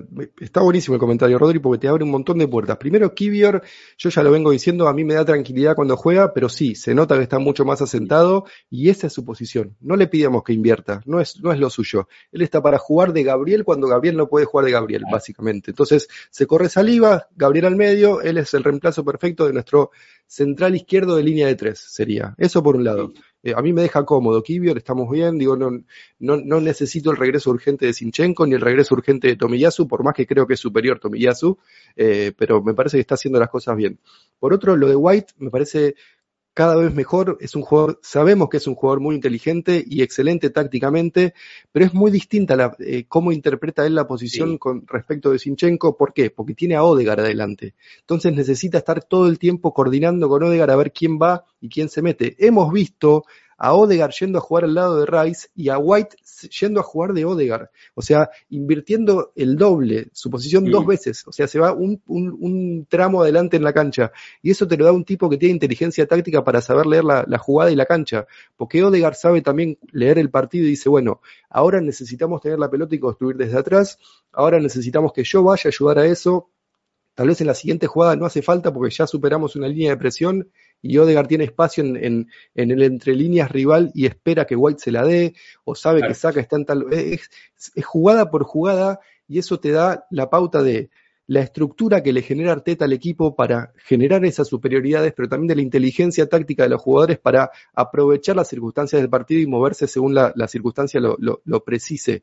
Eh, lo de White para mí está, está increíble y me parece un desarrollo de este momento de la temporada, de esta segunda parte de la temporada que obviamente va a ser interpretado por los rivales, pero hoy en día está siendo muy difícil para los rivales porque no saben si, si lo vas a cortar a White, lo liberas un poquito a Odegar. Si, si, si querés ir a buscarlo a Odegar, lo liberas un poco a Saka. Entonces no podés marcar con dos a todos, a, a Saka, a Odegar y a, White. Tenés que a alguno darle espacio, y si a alguno le das espacio, cagaste. Total, total. Y, creo que, a ver, Ben White tiene en su pasado también eh, mucho aprendizaje, ¿no? Eh, en Brighton ha ocupado diferentes posiciones, eh, jugó con, con, Bielsa en el Leeds también, a, muy alta, a muy alta exigencia y también a veces por momentos jugando, jugando de mediocampista, como comentan ahí en el chat, tanto Héctor como, como Lucky Liu. Bueno, todo eso ha servido también para para que cuando ahora Arteta le da esta responsabilidad, él no se sienta tan incómodo. Y como vos decís, me parece que la clave está en ese entendimiento que tienen con Odegar. White siempre muy atento a ver eh, qué, es lo que decide Odegar, qué, qué altura es la que, es la que quiere tomar, si quiere bajar a la base, a sacarle la pelota a los centrales, si quiere recibir más entre líneas, y él ahí es donde toma esa decisión de, cuál va a ser el espacio que, que, va a ocupar. Y lo hacen a la perfección. Me parece que funcionó muy bien. Y como decimos, el más beneficiado hasta es Kivior, que termina teniendo menos responsabilidades y termina luciéndose mucho más en lo que es su, partido individual. Eh, también, incluso Kivior participó en, los últimos goles, sacando el lateral rápido, recuperando una pelota alto. Yo creo que todo eso también viene a, contribuir para que tome más confianza y para que se asiente, sobre todo en este momento donde va a ser la, opción predilecta. Eh, seguramente lo veamos contra Porto, jugando de titular a Kibio. Yo, no sé si va a ser. estuvo en el banco, Tomillazo tampoco. Claro, claro. Creo que hoy tiene todas las cartas para ser titular. Eh, a lo sumo irá Tomiyasu o Sinchenko al banco. Yo entiendo que lo de Tomiyasu es más precaución que otra cosa, eh, porque recordemos que jugó casi todos los partidos de Japón en la Copa Asiática y volvió después de haber sido titular. Entiendo que llegó con alguna molestia, eh, creo que muscular, vieron cómo son estas cosas, no, no hay información oficial, Em, pero me parece que hoy en día no, no, estamos necesitados de que vuelva urgentemente Sinchenko o Tomiyasu. Eh, y, pongo el ejemplo de eh, Alexander Arnold, que contra nosotros Liverpool se vio obligado a ponerlo porque Bradley tuvo un, problema, eh, un problema, una situación familiar muy desafortunada, falleció su padre, entonces Klopp le dio el día, tuvieron que apurar a Alexander Arnold y lo sacaron en el entretiempo, si no me equivoco. ¿Por qué? Porque se resintió. Entonces, tener la tranquilidad mental de no tener que apurar a tus jugadores lesionados que vos considerás titulares, eh, porque el suplente, entre comillas, de vuelta está rindiendo de maravillas, es una tranquilidad extra, digo, y es en el momento clave en la temporada en la que tienen que pasar estas cosas. Total, totalmente. Y bueno, y si hablábamos de Odegar, hay que decir que ese primer tiempo, el partido en general igual, ¿eh? ante Barley, pero el primer tiempo sobre todo eh, jugó a un nivel eh, espectacular, o sea, Odegar, está pasando eh, un momento bárbaro, no hay dudas de que es uno de los mejores mediocampistas de la Premier League esta campaña, ejerce su rol de capitán, la verdad que, constantemente. Yo decía que, bueno, convierte un gol de volea, hermoso. Después me quedo... el, pase Martinelli es muy bueno y el gol es espectacular. Ahora vamos a ver imágenes del partido de Odegar pero eh, me quedo también con, ciertos detalles, ¿no? De, bueno, de, más allá de cómo conduce al equipo con la pelota en los pies, eh, también en el penal de Saca, por ejemplo, Saca tenía la pelota en la mano, muchos jugadores de Barney que se le acercaron, como viste, como, como para tratar de distraerlo, Trafford también ahí moviéndose, él fue, le sacó la pelota de las manos a, a Saca, se la quedó como diciendo, viste, eh, como para sacarle el foco, y cuando ya estaba todo disipado, cuando ya el árbitro había ordenado la situación y estaba a punto de patear, le dejó la pelota a Saca para que patee tranquilo y convirtió eh, el segundo gol. Y el tercer gol, eh, que es un bombazo de saca de derecha, es con asistencia también de Odegar. Así que ese primer tiempo del capitán fue, fue perfecto y la verdad que, como decimos, está a un nivel pero superlativo. Se lo nota fresco, las piernas rápidas, eh, conectado todo el tiempo con el partido, arengando a sus compañeros, ordenando la presión, pidiendo todas las pelotas, como, como decimos, él decide si se la saca al central del pie o si eh, va a recibir entre líneas y siempre hace lo correcto. Eh, gran nivel, gran nivel. Sí, sí, a ver, tiene gran responsabilidad en lo que viene siendo nuestro 2024. Eh, porque yo no me olvido más, Rodri, cuando veníamos en la racha mala contra West Ham, contra Fulham, contra Liverpool que perdimos, yo me acuerdo que vos dijiste, si Arsenal no hubiera perdido o hubiera ganado estos partidos, estaríamos hablando de las mejores eh, actuaciones de la temporada. Y me parece que desde ese momento hasta ahora, la segunda mitad de diciembre, enero y febrero, a nivel juego viene siendo lo mejor de Arsenal claramente esta temporada y después ya está en cada uno en donde lo pone en, su ranking particular. Pero digo, no, no hay Arsenal jugando así sin Odegaard en el nivel en el que está. Él es el conductor del equipo, ofensiva y defensivamente, maneja la presión. Cuando jugamos de local, maneja la hinchada o aparte de la hinchada. Eh, es el que habla con el árbitro. Es claramente el líder técnico y futbolístico de este equipo eh, y, está en un momento altísimo. Me parece que pegarle como le pegó esa pelota, digo, ¿sabe? Todos, a ver, estaba el número, Berly, el 22% de los goles que recibe Berly es de afuera del área. ¿Y qué vamos a hacer? La primera que tiene pateada de afuera. Eh, ¿Por qué? Porque estas cosas las sabe Odegar y tiene la técnica para hacerlo y ya metió goles así. Digo, estos goles tempraneros te cambian el partido y Odegar fue la clave en ese sentido. Hay que aprovecharlo, hay que eh, surfear esta ola de Odegar en un gran momento y aprovechar todo lo que genera, porque es mucho, realmente es mucho. Sí, sí, dice, dice Santi Ginian, eh, te juega todo el partido, físicamente está impecable. Dice Aldo Bar, sigue presionando con el minuto cero en el minuto 90. El Google dice es crack mundial, quizá de las pocas malas gestiones del Madrid que lo dejó salir por, por 30 millones eh, y fue un acierto increíble de, de nuestro equipo. Eh, Arteta lo pide a préstamo seis meses antes y después la verdad que, que, salió muy barato. En un Madrid que tiene un mediocampo, ¿no? Bueno, eh, Modric y Kroos que son inoxidables tenés a Valverde, tenés a Camavinga, a Chumerini, claro, la, verdad que un medio campo del Madrid, bueno, Arda Guller, ¿no? Empezaron a sumar también más juveniles. Arda, que no sea el próximo Odegaard, ¿no? ¿Qué edad tiene Arda? Y jovencito. Si se, cansa, lo dan a préstamo, no tiene chances en Madrid. Un turco que juega bien de enganche, sabes cómo te traigo, ¿no? Sí, sí, hemos tenido buenas experiencias ahí. Eh, le quiero compartir ahí algo del partido de Odegaard, eh, unas imágenes que, que tenemos ahí eh, que reflejan un poquito lo que fue la actuación del capitán, eh, que, la verdad, por las zonas en las que se mueve, ¿no? Siempre siguiendo la jugada al ritmo correcto, eh, ahí... Qué pase de Martinelli, ¿eh?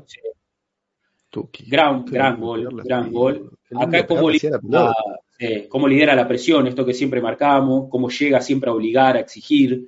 Eh, si pierde la pelota no la va, no, no, no la va a dar por perdida nunca, recupera también rápidamente. La verdad que eh, siempre, siempre haciendo... La velocidad, la velocidad de los pases, porque es muy tentador cuando sos enganche y estás armando juego, esto le, Havertz es culpable de alguna de estas cosas, ir un poquito lento con los pases para asegurarlo. Él no, él le da con ganas. Mirá, son fuertes los pases que da.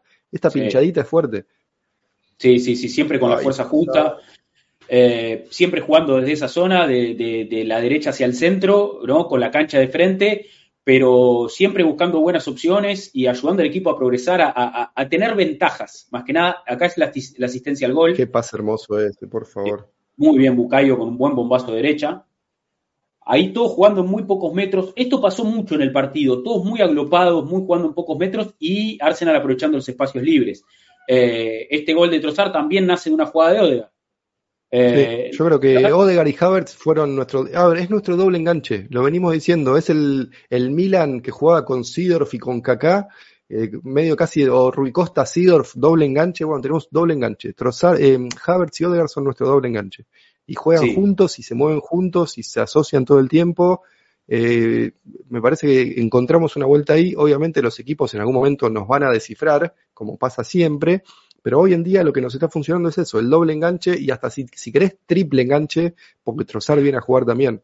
Y las bandas son de Martinelli y de Saca. Sí, sí, la verdad que a, nivel posicional creo que Arsenal está encontrando su fisonomía, sobre todo con, este equipo diezmado, pero empieza a, engranar y hemos visto, ¿no? Cierta fluidez, ¿no? Más allá de, de las posiciones, creo que hay roles eh, que, están empezando a aflorar, como decíamos, Ben White jugando de lateral invertido Eh, la verdad que es una muy buena noticia porque Kivior se siente mucho más cómodo haciendo las veces de, tercer central. Y hay una rotación muy interesante también entre Havertz y Trozar. Cuando Havertz empuja hacia adelante, Trozar suele bajar a, a, linkear con, con, con Rice y, con, los volantes. Eh, también Martinelli, a veces aparece de doble nueve con Trozar y eso hace que Havertz capaz caiga un poquito a la banda izquierda. Eh, hay un muy buen trabajo de enroque ¿no? en, esa, en esa banda eh, izquierda, pero también en la derecha con esto que decimos, ¿no? El, espacio que ocupa White, el espacio que ocupa Odegar. Yo creo que hay cierta fluidez en las posiciones y me parece que eso al equipo le da un mejor funcionamiento y ante equipos como Burnley, que son lógicamente de los peores de la liga, queda todo mucho más expuesto. Sí, sí, y yo eh, sé que vengo diciéndolo hace bastante, o hace tres o cuatro episodios por lo menos, pero lo de Havertz viene siendo superlativo para mí. Me parece que ayer, si uno mira con detenimiento, de hecho en el video que mostraste recién, eh, pasó desapercibido porque el señalado era Odegaard, pero Havertz estuvo en, los cinco, cinco goles, eh, participó en las jugadas en las que terminaron los cinco goles y participó en otras jugadas que no terminaron en goles. Digo, si hay peligro, Havertz está involucrado en esa jugada. Eh, yo sé que parezco esos eh, críticos de jazz que te dicen, no, tenés que escuchar las notas que no está tocando el saxofonista. No, bueno, no, te hablo de una sofisticación a ese nivel, pero sí hay que estar atento a sus movimientos, a sus toques, a sus engaños, a sus eh, corridas, a sus desmarques de, distracción para abrirle espacio a, otros compañeros. Me parece que Havertz está en su vida hace por lo menos un mes y creo que estamos empezando a disfrutar a nivel eh, goles, porque el otro día metí un gol muy lindo, por cierto, eh, y, a, nivel asistencias, el, impacto que tiene el alemán en este equipo. Yo estoy en un momento de, fascinación con el juego de Havertz, porque me gusta su versatilidad, porque me gusta su inteligencia para moverse y para aportar al equipo y su eh, falta de egoísmo para manejarse en cada uno de los partidos no, sé si esto está compartido, es compartido por todos. Eh, la verdad que no, estuve haciendo una especie de encuesta así al aire libre de cómo está eh, el hincha de Arsenal percibiendo a Havertz, pero me parece que está en un gran momento y creo que es una gran parte de, la situación que está atravesando Arsenal últimamente. Él es un gran responsable de todo este gran momento. Para mí, eh, yo tengo una, no, no, quiero, yo sé que tal vez no es unánime esto, pero me parece que está siendo un gran, gran jugador en este momento. No, a ver, creo que lo, lo, elogió Arteta con razón en la previa, diciendo que, bueno, que está encantado con él, sobre todo por la versatilidad que tiene, porque lo puede poner de nueve y juega bien, de volante juega bien, por afuera, por adentro, se adapta a, los distintos contextos y siempre eh, en, favor del equipo, ¿no? Me parece que eh, él juega cada vez que, o sea, ya sea con y sin pelota, juega para el equipo.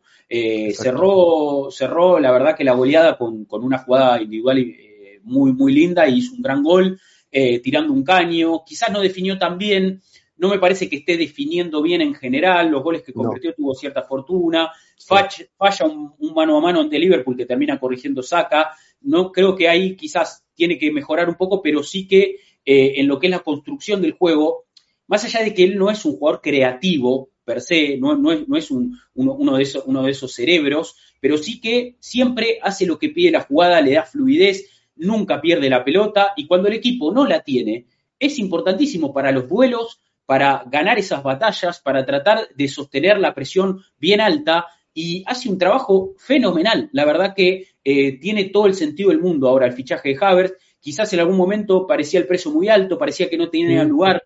Yo creo que hoy nos damos cuenta que Havertz vale cada centavo y que aparte es un jugador que juegue en la posición que juegue, es jugador de elite es jugador que te lleva al equipo al siguiente nivel. Es ese jugador que en una liga como la Premier League, física, intensa, eh, donde, donde los equipos y los jugadores también son muy inteligentes, él destaca, destaca porque tiene todas esas cualidades y las aprovecha al máximo y las pone al servicio del equipo.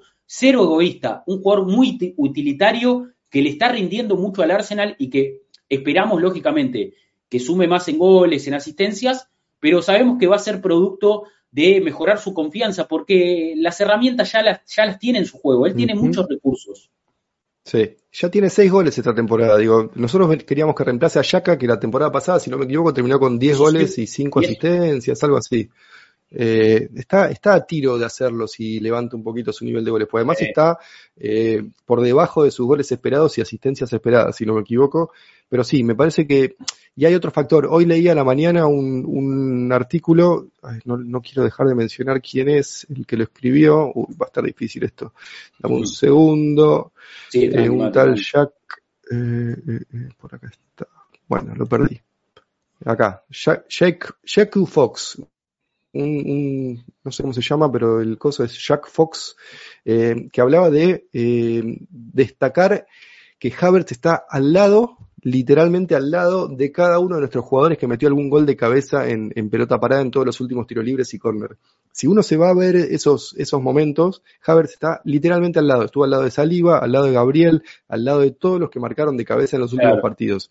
Eh, obviamente, a ver, es alto, y no te digo que le apuntamos siempre a Havertz, pero Havertz tiene el olfato o el conocimiento, porque sabemos que esto está armado previamente, de saber dónde va a ir la pelota en cada uno de los tiros libres o corner que tenemos. Eh, a ver, no, es que le estoy dando superpoderes de, telepatía o con el que patea, pero sí de ese olfato goleador que tiene, eh, y eso cada día que lo veo jugar me hace acordar mucho más a el mejor Aaron Ramsey como llegador, el de la 14, 15, 16 como llegador, goleador, y el mejor eh, Thomas Müller, el del Bayern Múnich, como eh, disruptivo en el área 14, que son como la, el, sería la definición que le daría a Thomas Müller como jugador, un disruptivo en la zona 14. Bueno, Havertz para mí hoy es eso, un disruptivo que es llegador además. Y esos jugadores son difíciles de descifrar, y me encantaría que, que, se confirme esta, esta beta de Thomas Müllerismo de Kai Havertz. Me gusta, porque tiene el físico, tiene la inteligencia, tiene la capacidad para, para ser ese tipo de jugador. Bueno, yo creo que el, apodo de, de, Müller, que era Ramdeuter en alemán, que significa como detector de espacios o explotador de espacios, le cae a la perfección a Haber, porque es exactamente eso lo que hace. Eh, él aprovecha los espacios libres y siempre sabe acompañar la jugada en el lugar correcto. Eh, esto que decías vos, ¿no? Su, posicionamiento le da muchas ventajas y después son también las cualidades que, tiene como, jugador, también las que, las que lo ayudan a, estar destacando ahora. Y, ahí Nico también nos pone una, una eh, declaración suya eh, que, de, de, Haber que dice que, le encaja muy bien jugar en esa posición de, los espacios libres, eh, que, quizás no, o sea, no, es un jugador que le gusta estar en una posición sola, sino que le gusta rotar, le gusta ser flexible, y esa es una de sus fortalezas, y, que, y que a él le gusta formar parte del equipo. No le, no le importa tanto eh, dónde parte en la cancha, pero sí eh, jugar y tratar de encontrar sus espacios después eh, en, la medida que transcurre el partido, ¿no? Cada partido tiene su propia su propio desarrollo y Havertz los lee muy bien, la verdad que lo hace lo hace muy bien y ha sido un gran partido de Havertz que cerró la goleada, cerró el 5 a 0 con, con un gol divino, con un muy lindo gol.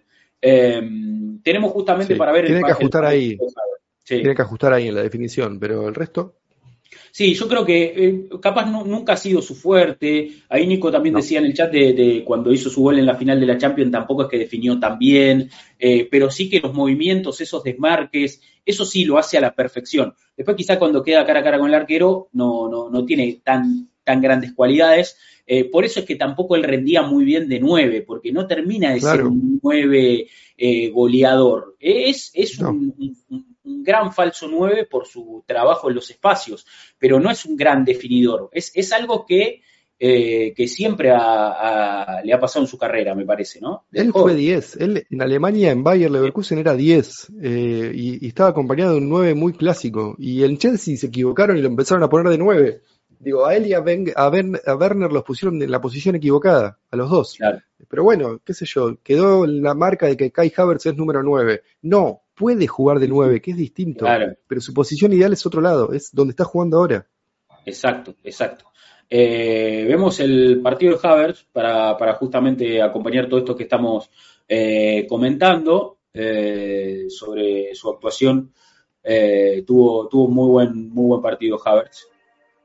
Ahí está el doble enganche, mirá. Odegaard y Havertz, uno al ladito del otro. Sí, acompañándose por el centro de la cancha. ahí... se lo ve de vuelta. Havertz y Odegaard, mirá. Claro, ahí él quedó un poquito pasado y la pelota le quedó, pero hubiera sido de cualquiera de los dos, me parece, ¿no? Acá rotando con Trozar. Ganando esos duelos, ganando los duelos Acá aéreos. rotando con Trozar de vuelta. Siempre llegando más de, punta, como doble nueve. Como una especie de doble nueve por momentos, una especie de enganche, acá al extremo, sí. Eso, ¿sabes cómo confunde? Si sos defensor, ¿cómo te confunde? No sabes por dónde te va a llegar. Porque además no podés estar todo el tiempo levantando la cabeza para mirar al rival. Tenés que mirar la pelota de frente como defensor. No, no, es muy difícil. Siempre ahí picando el espacio otra vez, siempre apareciendo por lugares diferentes, ¿no? Eh, mirá acá, casi por la derecha. no, para mí está en un momento altísimo. Ahí trozar afuera y él adentro le piden más resultados y entiendo los que le piden más goles, porque por estas recepciones, por estos pases que tal vez hace más o menos, uno se queda con lo malo, pero termina en general en situaciones de peligro para Arsenal. Ahí el penal que también llega a partir de una jugada de Haver. Esta es la jugada de gol que también nace con, un toque de Haver. sí. Participó, participó siempre, siempre metido en, lo, en, las jugadas importantes del equipo. ¿eh? está tremendo. No, lo de es terrible. Otra vez ganando un duelo aéreo. Llegando otra vez ahí, termina haciendo gol de trozar, pero. Pero de vuelta, viste, las cosas que hace mal, uno se queda, no, controló mal y no pudo patear bien. Sí, bueno, pero porque, a ver, no es que le damos el, mérito porque estaba ahí, pero por algo estaba ahí y por algo terminó en, en gol esa jugada, porque él identificó que había superioridad en ese costado de la cancha. Y acá el gol, ¿no? Caño y un golazo. Eh, Para mí no es una mala definición. ¿eh? Yo hablando con delanteros, los delanteros te dicen que en general la zona más cercana al arquero es lo más fácil para definir en un mano a mano. No te digo que quiso hacer esto, que le pase por abajo de las manos de, Trafford, pero sí es una zona interesante. Por eso también hay mucha definición entre las piernas, porque cuando el arquero está en movimiento y se la tirás por abajo, es como que hay chances de que pase, pero bueno, qué sé yo. Eh, se nos ríe la gente en el chat por la música. Bueno, somos metaleros, eh, respétenos. Eh, no, mentira, no sé, no, no sé el video vino así, ¿qué, quiere que hagamos? Pero bueno, eh, nada, eh, la verdad que un gran, gran partido de, de Havertz, la verdad que un gran partido de Havertz, eh, suma mucho. Quiere un par de goles. Sí, y tenemos el partido de Saca para, para, también para cerrar ahí, para compartir, que la verdad que dos goles otra vez. Dale, perfecto. Dos, dos, goles otra vez de Bukayo Saka y podemos hablar un poquito de él porque la verdad que sus números son impresionantes, Mati. Saka, eh, en, la temporada pasada, oficialmente, entre goles y asistencias, eh, llegó a 26, ¿no? Entre goles y asistencias la temporada pasada, en todas las competencias. Esta temporada ya tiene 28, estamos en febrero recién. Eh, y, lo que habla un poco de lo que, de lo que es la temporada de Saca, más allá de que siempre decimos que, puede estar corto físicamente, que quizás eh, no está teniendo grandes partidos. Bueno, en estos últimos partidos eh, su rendimiento fue inmejorable. O sea, estamos hablando de un chico que, que es, la figura del equipo, claramente. O sea, no, nadie va a negar que, que sacas la figura del equipo. Y eso se tradujo, se tradujo en goles y en asistencias. A ver, eh, en los últimos seis partidos estamos hablando de un saca que tiene, son seis, no, diez goles y una asistencia, me parece. en los últimos seis partidos, diez goles y una asistencia. Exactamente, ese es el dato. además, el fin de pasado el fin de semana pasado metió dos, le preguntaron si estaba conforme, dijo, no, no, me re dos o tres goles que debería haber metido, no estoy conforme con dos goles. Esa es la cabeza de este chico, ¿entendés? 22 años. Claro. Y bueno, se fue reemplazado otra vez por Rey Nelson. Eh, yo creo que Arsenal tiene que apuntar a eso, a un saca que sea determinante en los, en los primeros minutos y que después pueda dosificar esos esfuerzos. Porque sabemos que, le, le ha costado la temporada pasada, sobre todo llegó con muy poca nafta al cierre del campeonato. Ustedes se deben acordar, nos acordamos todos, eh, quizás la, versión de saca del último tiempo fue, fue muy floja, eh, incluso terminando los partidos rengueando, tenía que sentarse y pedir el cambio. Yo creo que esta campaña Arsenal tiene que tratar de evitar eso. Tenemos que llegar con un saca mucho más fresco a, la parte final de la, de la temporada, ¿no? A donde se define todo. Sí, sí, y yo he sido culpable esta temporada de decir, no, bueno, a Saka no lo veo del todo bien, no lo veo al 100, no lo veo con todo su potencial, y de repente esta estadística que decís vos, Rodri, ya está mejor que la temporada pasada con dos tercios de, los juegos jugados, falta un tercio todavía. No, lo de Saka es tremendo, y en, En el post partido le preguntaron por si estaba ansioso porque llegara su primer hat-trick, su primer triplete, eh, y dijo, sí, sí, estoy ansioso, pero si sigo metiendo así de a dos no tengo ningún problema, le respondió al, periodista. Digo, ¿por qué siempre, siempre le piden más a Bucayo? Está muy bien, porque el chico tiene la capacidad de, enfrentar esos, esas exigencias, ya lo demostró, pero me encanta, me encanta que le sigan exigiendo, que él se exija a sí mismo, que Arteta lo siga poniendo. Eh, y me gusta mucho esto también de ver minutos a Rhys Nelson en cancha, eh, porque significa que saca descansa, y si saca descansa significa que tenemos el partido ganado. Eh, y nada mejor que eso en, esta circunstancia de la temporada. El ejemplo perfecto lo tenemos enfrente, en realidad no enfrente, lo tenemos en Liverpool, de lo que significa cuando sobrejugás, haces que un jugador juegue más minutos de los que debería y las consecuencias físicas que tiene eso. Digo, cuidarlo saca, pero en las circunstancias adecuadas es lo mejor que podemos hacer. Totalmente. Vemos el partido de Saca, así ya eh, te liberamos, Mati, ya cerramos. Eh, a ver, vamos a compartir acá. Y no nos olvidemos de eso, 22 años, es más joven que Mudrik, es más joven que, eh, que es más joven que Foden, es más joven que Hoylund, no, que Hoylund no sé, pero es más joven que muchos otros jugadores que decimos, ah, bueno, tal vez lleguen a ser como Saca, ¿no? Saca es más joven que todos ellos quizás ahora eh, recibiendo mucho más eh, encerrado, ¿no? Eh, creo que la temporada pasada tenía más ventajas, pero igual ahora entendiendo más su rol, ¿no? De a poco entendiendo más ese rol. Fíjate que toca de primera, por ejemplo, que eso antes quizás no era, no era habitual verlo. No. no, no, se engolosinaba con el uno contra uno, pero ahora sabe elegir los momentos. No, no, exacto. tremendo. Sabe, sabe detectar bien, otra vez tocando de primera acá, o sea, eh, sabe que, tiene menos espacios y los va a aprovechar mejor, ¿no? Y los penales ya, al principio te acordás que teníamos cierta duda, eh, los penales ya no, no me dan miedo cuando, cuando saca, agarra el balón. De hecho, eh, me, acordé de lo que decía vos de Odegar, que hasta confundió la transmisión. ¿Te acordás que pusieron el cuadradito de los penales de Odegar? Bueno, saca, los confundió todos y hasta el mismo tráfico. Es verdad, pusieron los penales de Odegaard, me había olvidado de eso, es verdad, es verdad, tienes razón. Este foul no puedo entender cómo un árbitro profesional cobra eso como foul y además lo amonesta saca. No lo puedo entender, pero bueno, no vamos a hablar del árbitro. No, no, sigue siendo víctima a veces de los árbitros que, no entienden, ¿no? Que lo deben cuidar en vez de castigarlo. Eh, y este bombazo de derecha es todo, ¿no? Esto es lo que le estamos pidiendo a Saca.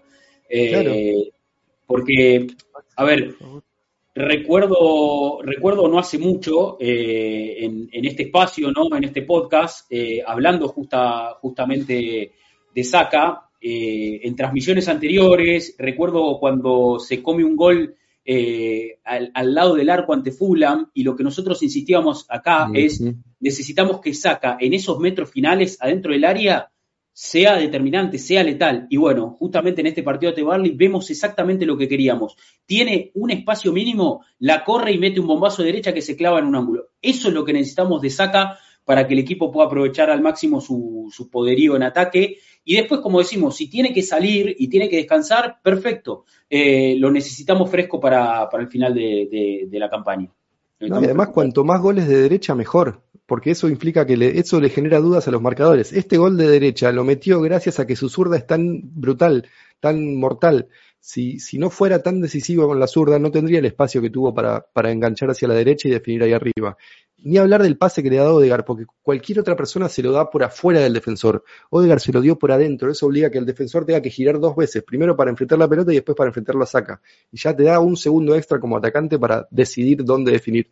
No, esa combinación Saca Odegaard debe ser de las más letales que tiene el fútbol inglés eh, hoy en día. Sí, y, e insisto con lo que decimos, aprendió, me parece, a, que esta temporada quizás va a estar mucho más controlado y que necesita ser un poquito más perceptivo en en qué momento soltar la pelota, en qué momento jugar ese uno contra uno, eh, pisar más adentro, buscar más el desmarque en diagonal para, el pase de Odegar o para el pase de Trozar.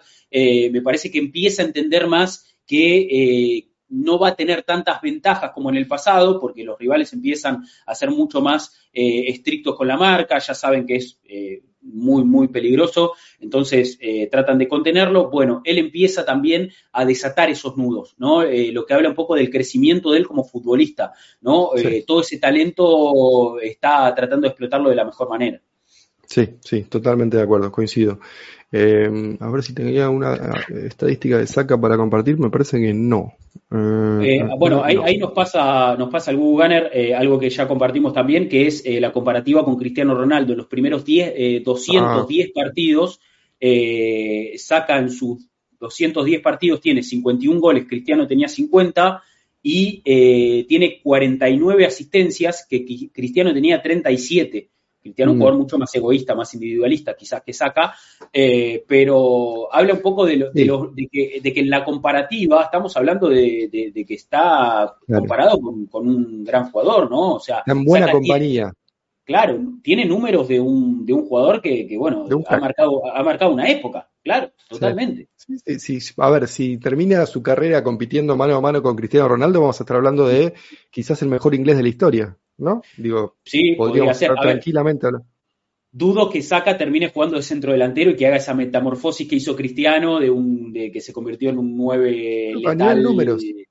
Pero creo que si puede aprovechar desde la banda, como digo, esta, eh, esta manera de desmarcarse, tirar más diagonales, eh, asociarse más y no ser eh, y no jugar tanto en C1 contra uno cuando sabes que ahora las marcas son escalonadas y demás, si él logra descifrar cómo eh, salir de, ese aprieto, seguramente los números sigan creciendo. No hay dudas porque las cualidades las tiene. El material está, la materia prima está. Total, total. Eh, bien. Eh, bueno, dale, Mati, perfecto, perfecto. Me quedo acá con las preguntas y con el cierre de este, de este episodio del podcast, entonces. Dale, saludo para todos, viejo, y aguante el Arsenal. dale, nos vemos la próxima, Mati. Abrazo grande. Bien, eh, bien, gente. Eh, tiene que ser el próximo Salah, dice Nicolomo Sobresaca, Win que hace 25 eh, goles todas las Premier.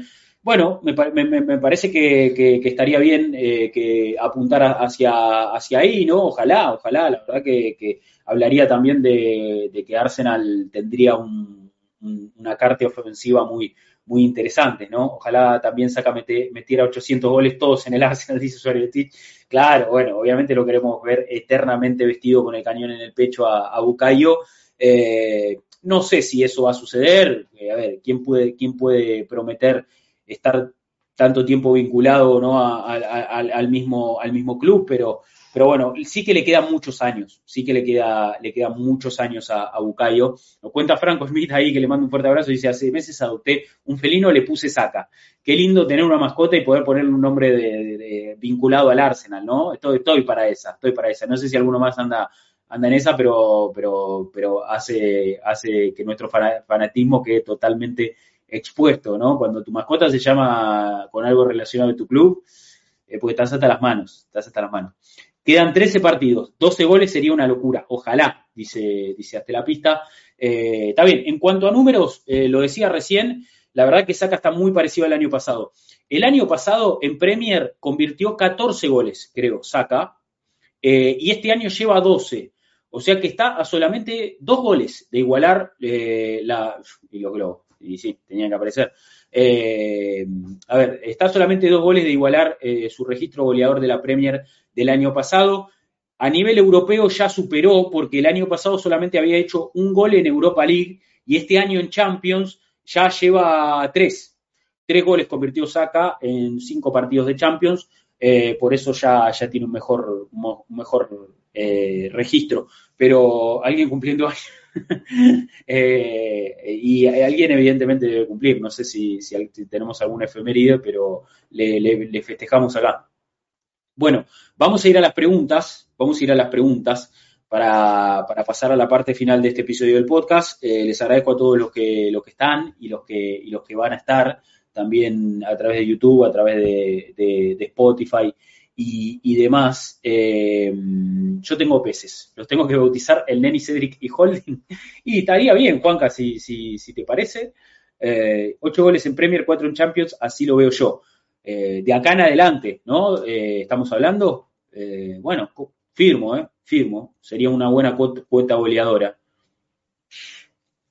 Vamos a ir a las preguntas, che. Vamos a ir a las preguntitas.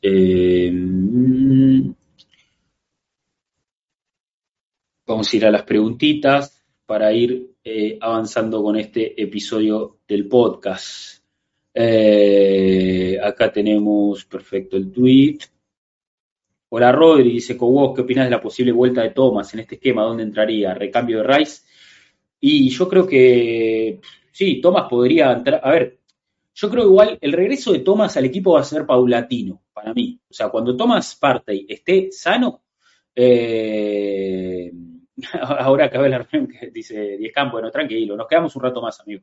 Eh, decía, de Thomas parte y cuando esté sano y cuando vuelva a jugar, para mí el regreso de Thomas va a ser paulatino. De hecho, recuerdo a Thomas Partey entrando en el segundo tiempo del partido contra el Manchester City termina participando de la jugada del gol, entró medio de lateral derecho y metió ese pelotazo largo, que la baja Havertz, la cuida, eh, no, la baja Tomiyasu, la cuida Havertz y termina haciendo el gol Martinelli. Yo creo que Thomas, en el momento que esté sano, va a empezar a, entrar en segundos tiempos. Así que eh, me parece que no, no, no, tenemos que preocuparnos en eh, quién va a salir, va a salir Rice, va a salir. yo creo que eso va va a estar atado también a la dinámica de algún partido en la que Thomas pueda entrar desde el banco de suplentes. Después, si él se termina ganando un lugar como titular, bueno, eso queda para Arteta y para, lo que venga. Eh, pero sí que creo que si Thomas está sano eh, y físicamente apto, es un jugador a tener en cuenta para, para que sea titular, porque sabemos que puede aportar muchísimo. Eh, esos pases verticales nos pueden dar muchas ventajas. Y, bueno, sabemos que es un jugador muy dominante, eh, y sabemos que, no, no, no, no, estaría mal tenerlo de titular, pero bueno, yo creo que el tiempo, eh, su, entrada en el equipo tiene que ser natural, no no hay que imponer aparte y como titular porque, porque sí. Porque aparte sabemos que el tipo no, no merece, no merece que le demos ese reconocimiento de si está sano juega sí o sí. No, hermano, no es así. O sea, acá hay que laburar y me parece que todos los que están jugando en Arsenal eh, a día de hoy tienen el lugar bien ganado y Arsenal hoy no tiene urgencias. Quizás la temporada pasada, cuando tomas parte y no estaba en el equipo, necesitábamos de él que vuelva, necesitábamos que vuelva. Hoy yo creo que no, no, no, hay urgencias en el 11 del Arsenal. Eh, no hay urgencias en el 11 del Arsenal.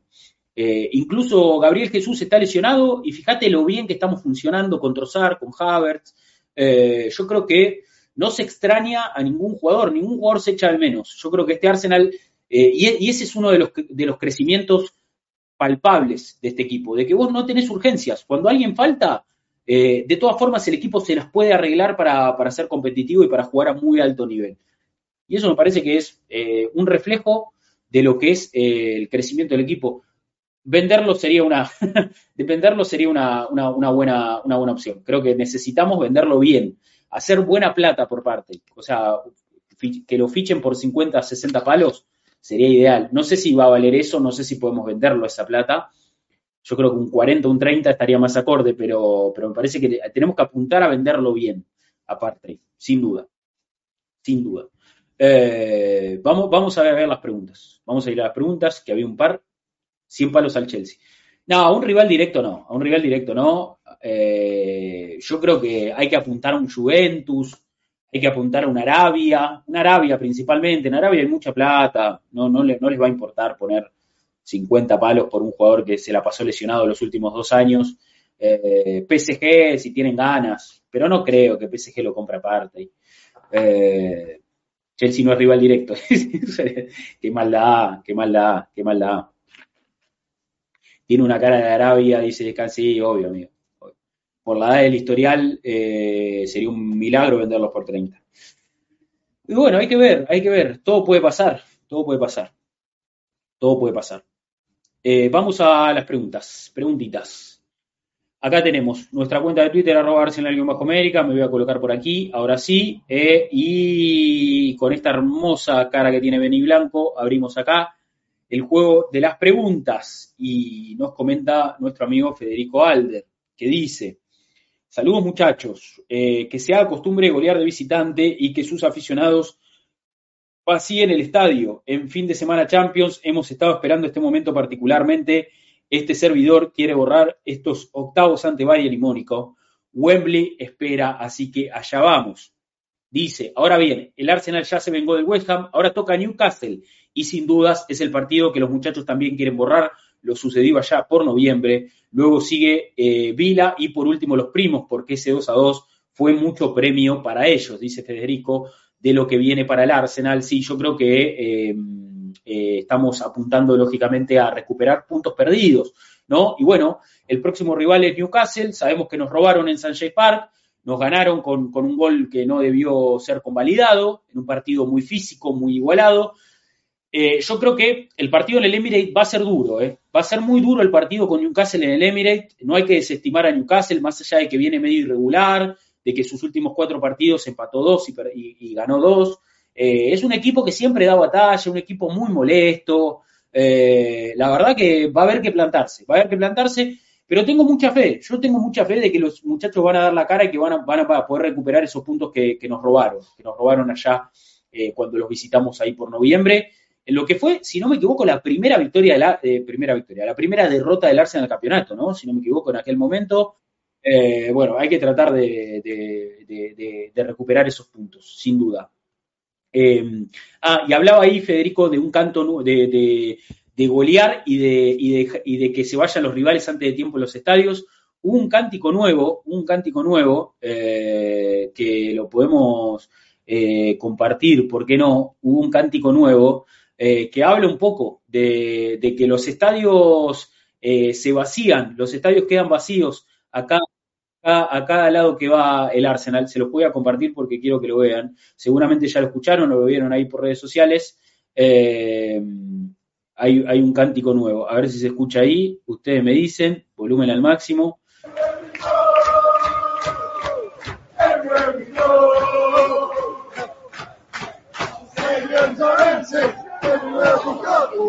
¿Se escucha?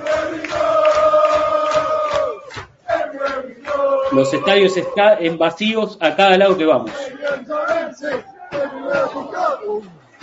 Los, estadios están vacíos. Los estadios están vacíos a cada lado que vamos porque este Arsenal te golea y te invita a irte a tu casa. ¿eh? Básicamente eso es lo que está pasando. Bueno, nada, un gran momento del equipo, che. Eh, Claro, es la famosa, la del Tottenham, sí, sí, es ese mismo, esa misma melodía, esa misma melodía la que dice Nico ahí en el chat. Eh, bien, vamos a, ver con la siguiente pregunta. Ahí en nuestra cuenta de, de, Twitter leemos el mensaje de nuestro amigo Juan Martín Ramírez, que dice, buenas, los dos últimos partidos no los pude ver en vivo por estar en cumpleaños con asado y pileta. Si alguien quiere mantener la cábala, mándenme la invitación, dice Juan Martín, perfecto. Organícenle algo para el sábado, Juan Martín, por favor, alguien que se solidarice con la causa y que le organice algo, un plan para Juan Martín para el sábado que jugamos contra Newcastle.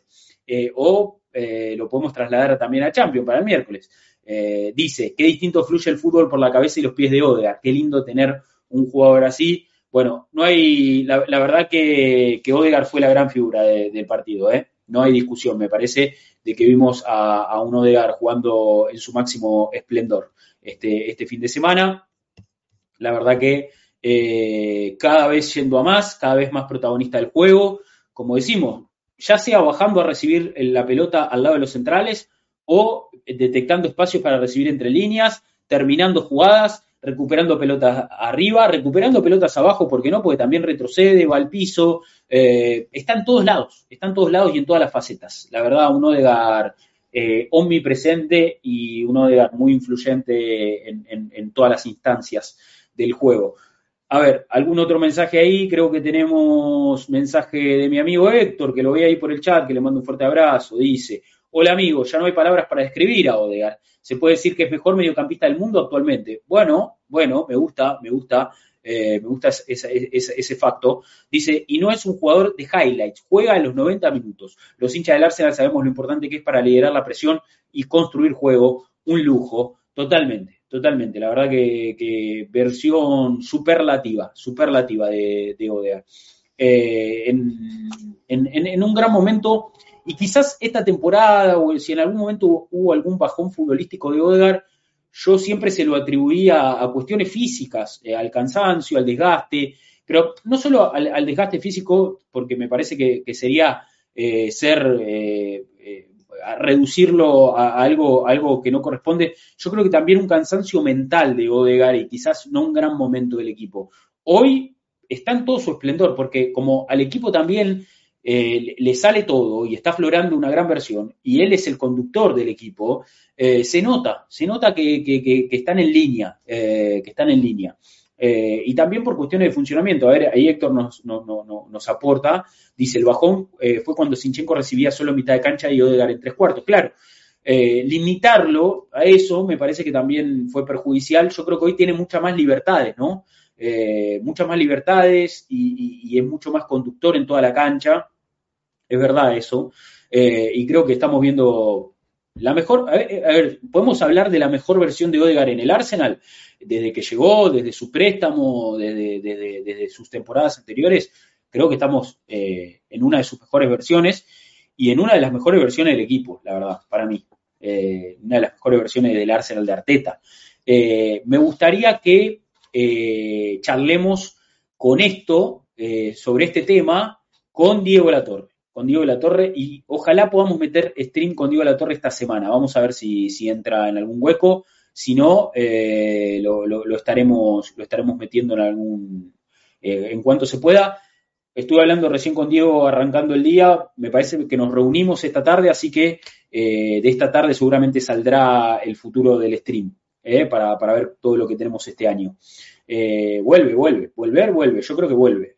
tenemos que hablar con él, porque bueno, es parte de este equipo y, hay que, y hay que hablar con él sobre cómo viene el año, así que nos reunimos hoy, seguramente nos reunimos hoy. Si todo sale bien, nos reunimos hoy y bueno, pronto ¿por qué no Gambetta La Torre de vuelta eh, eh, en el stream de Arsenal en América? Su lugar, su casa. ¿eh? Este es su stream también. Dice Héctor, ¿alguno representa mejor lo que significa Arsenal futbolísticamente que Odegaard? ¿Qué opinar? No, para mí no. Y por eso tiene todo el sentido del mundo que sea el capitán. Porque es ese capitán, ese líder futbolístico. El tipo habla con la pelota en los pies. No, no, no, no es, no es el capitán vocal o el capitán eh, viste, ese capitán impuesto por, por, por, por, cuestiones, viste, que no tienen que ver con el juego. Odegar está totalmente asociado al juego, su liderazgo futbolístico, y eso habla muy bien de, de, Arteta, de, ver en él el próximo, el, capitán que, que, lleva al Arsenal al, al siguiente nivel, ¿no? Eh, no, no sé si tuvimos algo así, totalmente, no sé si tuvimos algo así. Eh, ¿Por qué la torre nunca narra partidos del Arsenal? Dice RGB. Bueno, no, no, no le suele tocar. Él, él, él no, o sea, él si bien trabaja en la señal que es ESPN, transmite la Premier, él no es designado para trabajar para la Premier. Él trabaja con la Champions, con la Copa Libertadores, con el fútbol argentino, eh, tiene otras competencias, entonces no relata Premier League. Pero eh, como bien aporta Nicolomo ahora, creo que va a estar en dupla con Klos en el partido con Porto. Eh, creo que va, va, va, a estar, va a estar. Creo que va a estar este, esta semana con Porto, ojalá. Así que seguramente podamos ver a Diego comentar al Arsenal ahí con, con Porto. seguro, seguro.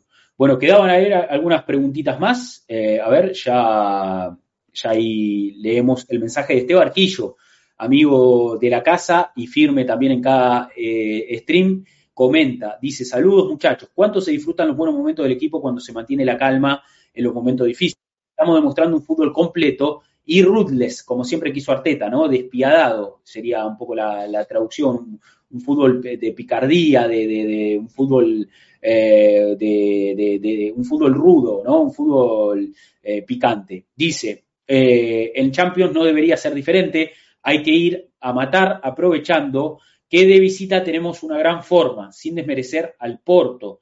Eh, pondría uno que otro cambio de ser posible. Newcastle será pesado y tenemos que desquitarnos del robo anterior. Raya ha celebrado los goles demostrando más confianza y a Cedric lo quiere solo su familia en el Arsenal, dice este barquillo por el video de su hija poniéndose contenta cuando eh, lo ve entrar a Cedric y no hablamos de Raya, hablamos en el post partido, no hablamos acá en el, episodio del podcast de Raya, pero qué fino que está Raya, está firme. Eh, la verdad que el equipo lo ayuda a que él no tenga que estar expuesto a situaciones de peligro, pero cuando es exigido está respondiendo. Y algo que dijo Arteta en la, en la conferencia de prensa previa, que la verdad que es que, hay que creer en las palabras del entrenador, porque siempre tiene diagnósticos muy certeros, que es que Raya evita que el Arsenal eh, tenga, o sea, quede expuesto a ciertas situaciones. Él evita el peligro eh, anticipándose, decía Arteta, anticipándose a ciertas situaciones y me parece que eh, es, cierto y hay algo de, razón en eso y yo creo que, que la verdad que, estamos viendo por qué Raya es el uno del Arsenal, ¿no? De a poco. Eh, no, nos está dando un poquito más de seguridad a todos, ahí como dice Juanca. Eh, comenta Tonga, dice, ayer hubo elecciones en la Peña de Arsenal Argentina. ¿Tenés alguna relación con ellos? Nos pregunta, le ponen muchas ganas. Eh, está todo bien con los chicos de la Peña, la verdad los apoyo, los banco. esta, esta, este, este año me empadroné, me empadroné en, el, en la Peña, no, no estaba empadronado, ahora soy uno más, un hincha del Arsenal más empadronado de la Peña lo hicimos todos los chicos de Arsenal en América, no sé si incluso Adrián, que está en España y que también está en la Peña de España, eh, pero, pero todos no, nos empadronamos, así que formamos parte del padrón de hinchas de, Argentina. Eh, la verdad, la mejor con los chicos. He ido a, una de sus reuniones el año pasado. Eh, este año, la verdad que, bueno, espero ir a alguna también. Y todo mi apoyo para lo que necesiten. Eh, acá siempre van a tener mi apoyo para lo que necesiten, para si necesitan difundir algo, si necesitan... Eh, sé que tienen un equipo de fútbol, me encanta que, estén compitiendo también ahí. Eh, la mejor, la mejor con ellos. No sabía que había elecciones. No sé si hubo una elección del estilo dos candidatos compitiendo o una elección más formal de, bueno, este candidato único. Y no, no sé qué tipo de elección se habrá dado, porque no estoy tan en la interna, pero espero que se haya desarrollado de la mejor manera y que, y que la peña siga creciendo y es lindo que mi país, que Argentina, el, país que, en el que nací, que tanto amo, sea reconocido en algún punto oficialmente por, por el club que, amo también y por el club que, ocupa eh, prácticamente eh, mi, toda mi vida. Así que dicen que ganó el Arsenal, dicen, dicen que ganó el Arsenal en las elecciones. No, bueno, no, no, no, no sé cómo digo si habrá dos candidatos, uno solo, no sé cómo lo manejan, pero ojalá haya salido todo bien y ojalá la peña siga creciendo. La verdad, lo mejor para los chicos, acá estamos para lo que necesiten, ¿eh? Como siempre. Eh, queda alguna pregunta más, me parece, ¿no? A ver, nos comentaba ahí nuestro amigo Kempa que dice, inviten a Gambetta, por favor. Bueno, eh, acabo de decir y lo repito, eh, vamos a reunirnos hoy, si todo sale bien con Diego, a la tarde. Hablaremos con él de, cómo está, cómo, cómo viene el año y bueno, a empezar a, streamear, a empezar a streamear con Diego, seguramente esperemos, esperemos tenerlo pronto, porque me gustaría plantearle esto, más, más, allá de que hay muchas cosas para hablar, porque hace mucho que no viene al stream, eh, por sus vacaciones, por el cierre de año y todo, eh, creo que podemos plantear esto, eh, si este es el mejor Arsenal de Arteta, si estamos viendo la mejor versión del Arsenal de Arteta, estaría bueno charlarlo con él. así que vamos, vamos a ver qué, qué podemos armar en los próximos días. Eh, teníamos un mensaje más ahí de nuestro amigo El Mercadito, que dice, amigos, el sábado Rodri comentaba en el postpartido que le costaba engancharse en estos partidos, que el año pasado estaba más pila, me pasa lo mismo, no sé bien por qué, la temporada anterior saltaba y gritaba frente a la tele, ahora siento que estoy viendo trámites, dice el Mercadito, si bien ganamos y eh, no lo disfruto tanto, es como ver al City, fútbol muy mecanizado, sin tanta magia, sabes cómo va a terminar, el sábado al segundo tiempo casi ni le, ni le di bola, se sabía que terminaba en goleada. No me critiquen tanto, no sé si me he dado qué, pero eh, disfrutaba. Más la magia de los 90 minutos de 2022-2023, que esta campaña en la cual el único que hace algo fuera de serie es Odegar. Perdón por extenderme a tres mensajes, pero me gustó que Rodri sobre el eh, hable sobre el tema. Eh, aunque espero no haber malinterpretado su mensaje, abrazo a todos, dice mi amigo El Mercadito.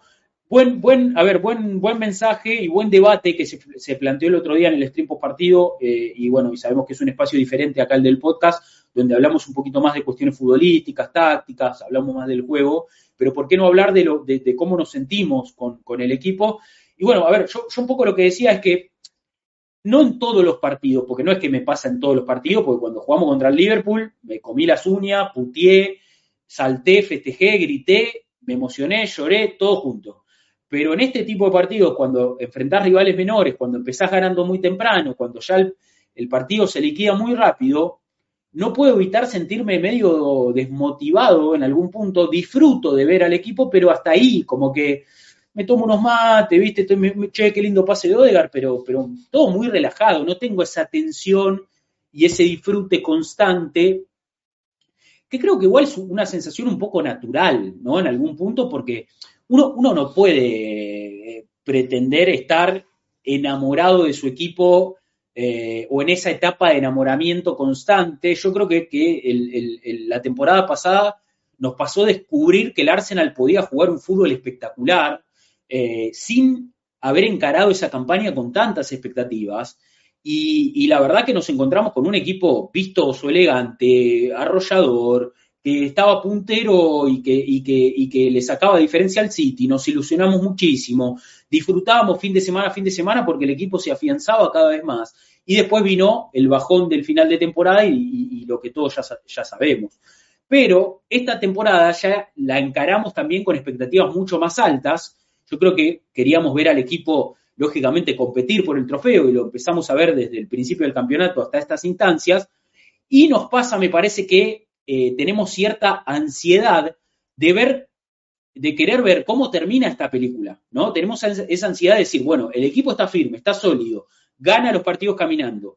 Nos enfrentamos a equipos de la parte baja de la tabla y, se siente medio un trámite. Queremos decir, bueno, que venga el siguiente rival, que vengan todos los que tengan que venir a ver cómo termina esto. Me parece que es esa ansiedad la que no nos permite disfrutar, pero bueno, hay que tratar de manejarla.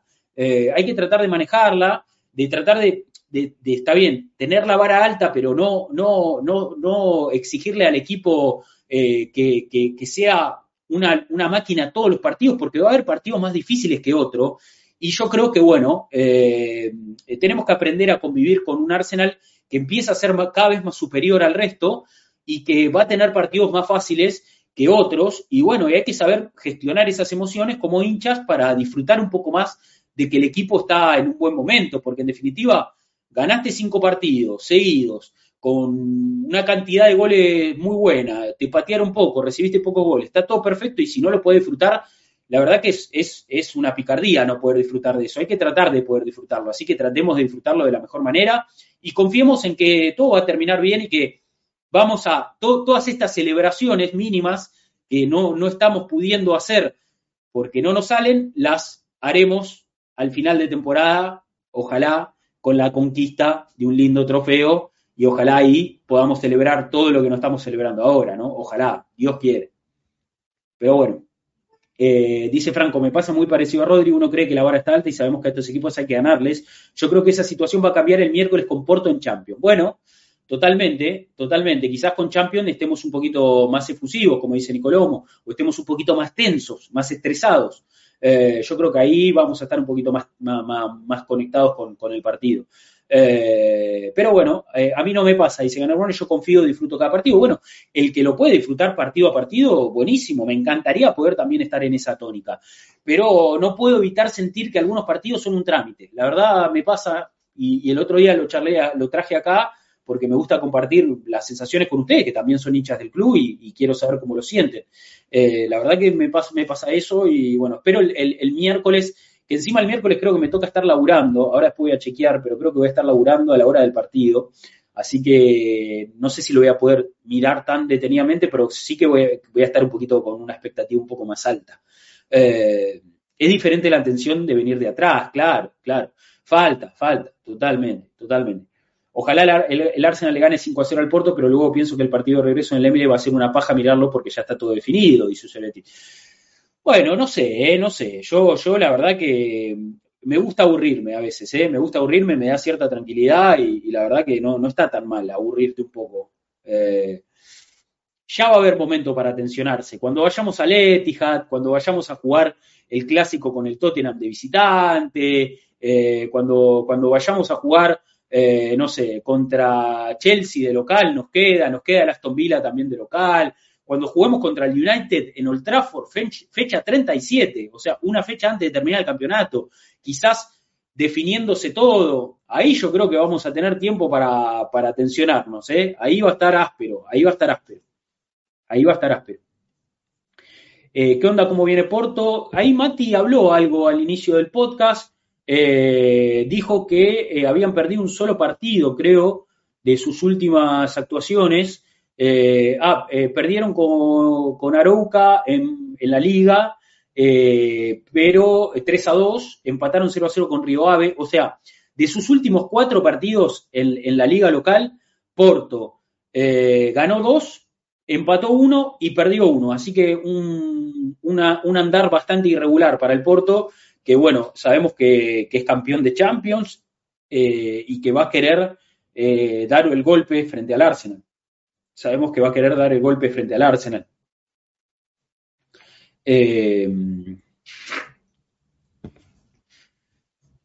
Claro, el año pasado era una tortura para mí. Sobrepensar demasiado, las expectativas se elevaron demasiado, el golpe fue durísimo este año, estoy más tranquilo, dice Javier. No, claro, hay que, hay que llevarlo con más tranquilidad, hay que llevarlo con más tranquilidad y ya vamos a tener tiempo para, para. Eh, quedan 13 fechas de Premier, estamos en la etapa eliminatoria de Champions. Yo creo que ahora empieza, empieza la parte picante, ahora empieza la parte picante, ahora empieza la parte picante. Por suerte tuvimos un buen arranque de año, necesitábamos tener un buen arranque de año y, bueno, eh, ahora estamos posicionados en un, buen, en un buen lugar como para de acá al final tratar de pelear. Pero ahora empieza lo picante, ahora empieza, ahora empieza lo picante. Así que, eh, bueno, a, tratar de, no, no sufrir demasiado, o sí, pero bueno, que sea controlado, ¿no? Que sea controlado. Hay que cuidar la salud, muchachos, hay que cuidar la salud hay que cuidar la salud por sobre todo. Que el Arsenal no, nos termine matando. el Arsenal no nos termine matando. Bueno, oficial que se fue Roy Hodgson del Crystal Palace, ¿eh? Oficial. Oficial. Y eh, hay una información de que Taremi, delantero, iraní, eh, que juega en el Porto, sufrió una lesión y parece que no, no, va a llegar. Hay que ver. Hay que ver. Es el 9 iraní que es el delantero del, del Porto, hay que ver si, llega o no. Bueno, eh, nos conectamos al Discord en el partido de Champions, dice Cobos.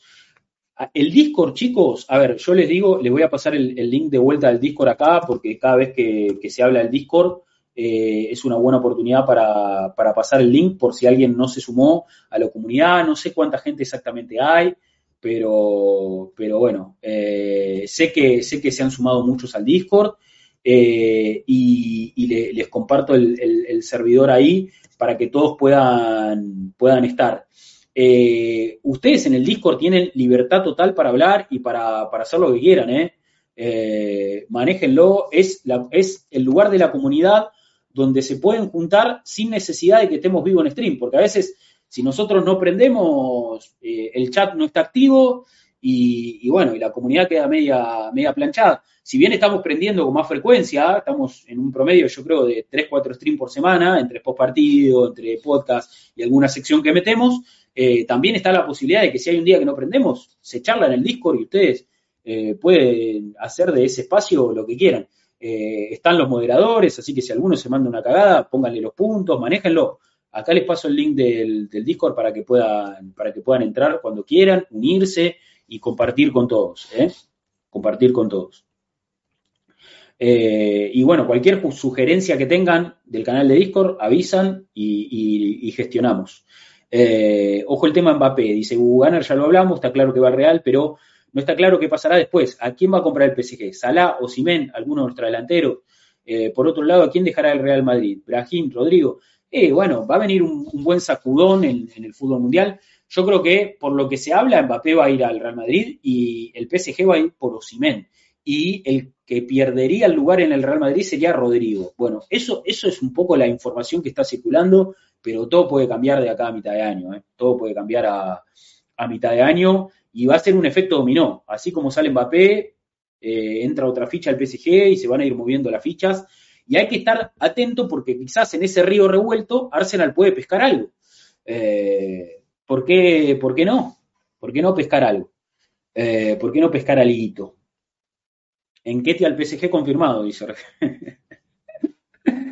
Ay Dios, ay Dios. Eh, bueno, estamos en condiciones de cerrar este episodio del podcast, me parece, completísimo. Ah, tenía un último dato que la, verdad me acabo de dar cuenta que no lo dimos, que no lo dimos, lo tendríamos que haber dado ahí cuando estaba Mati.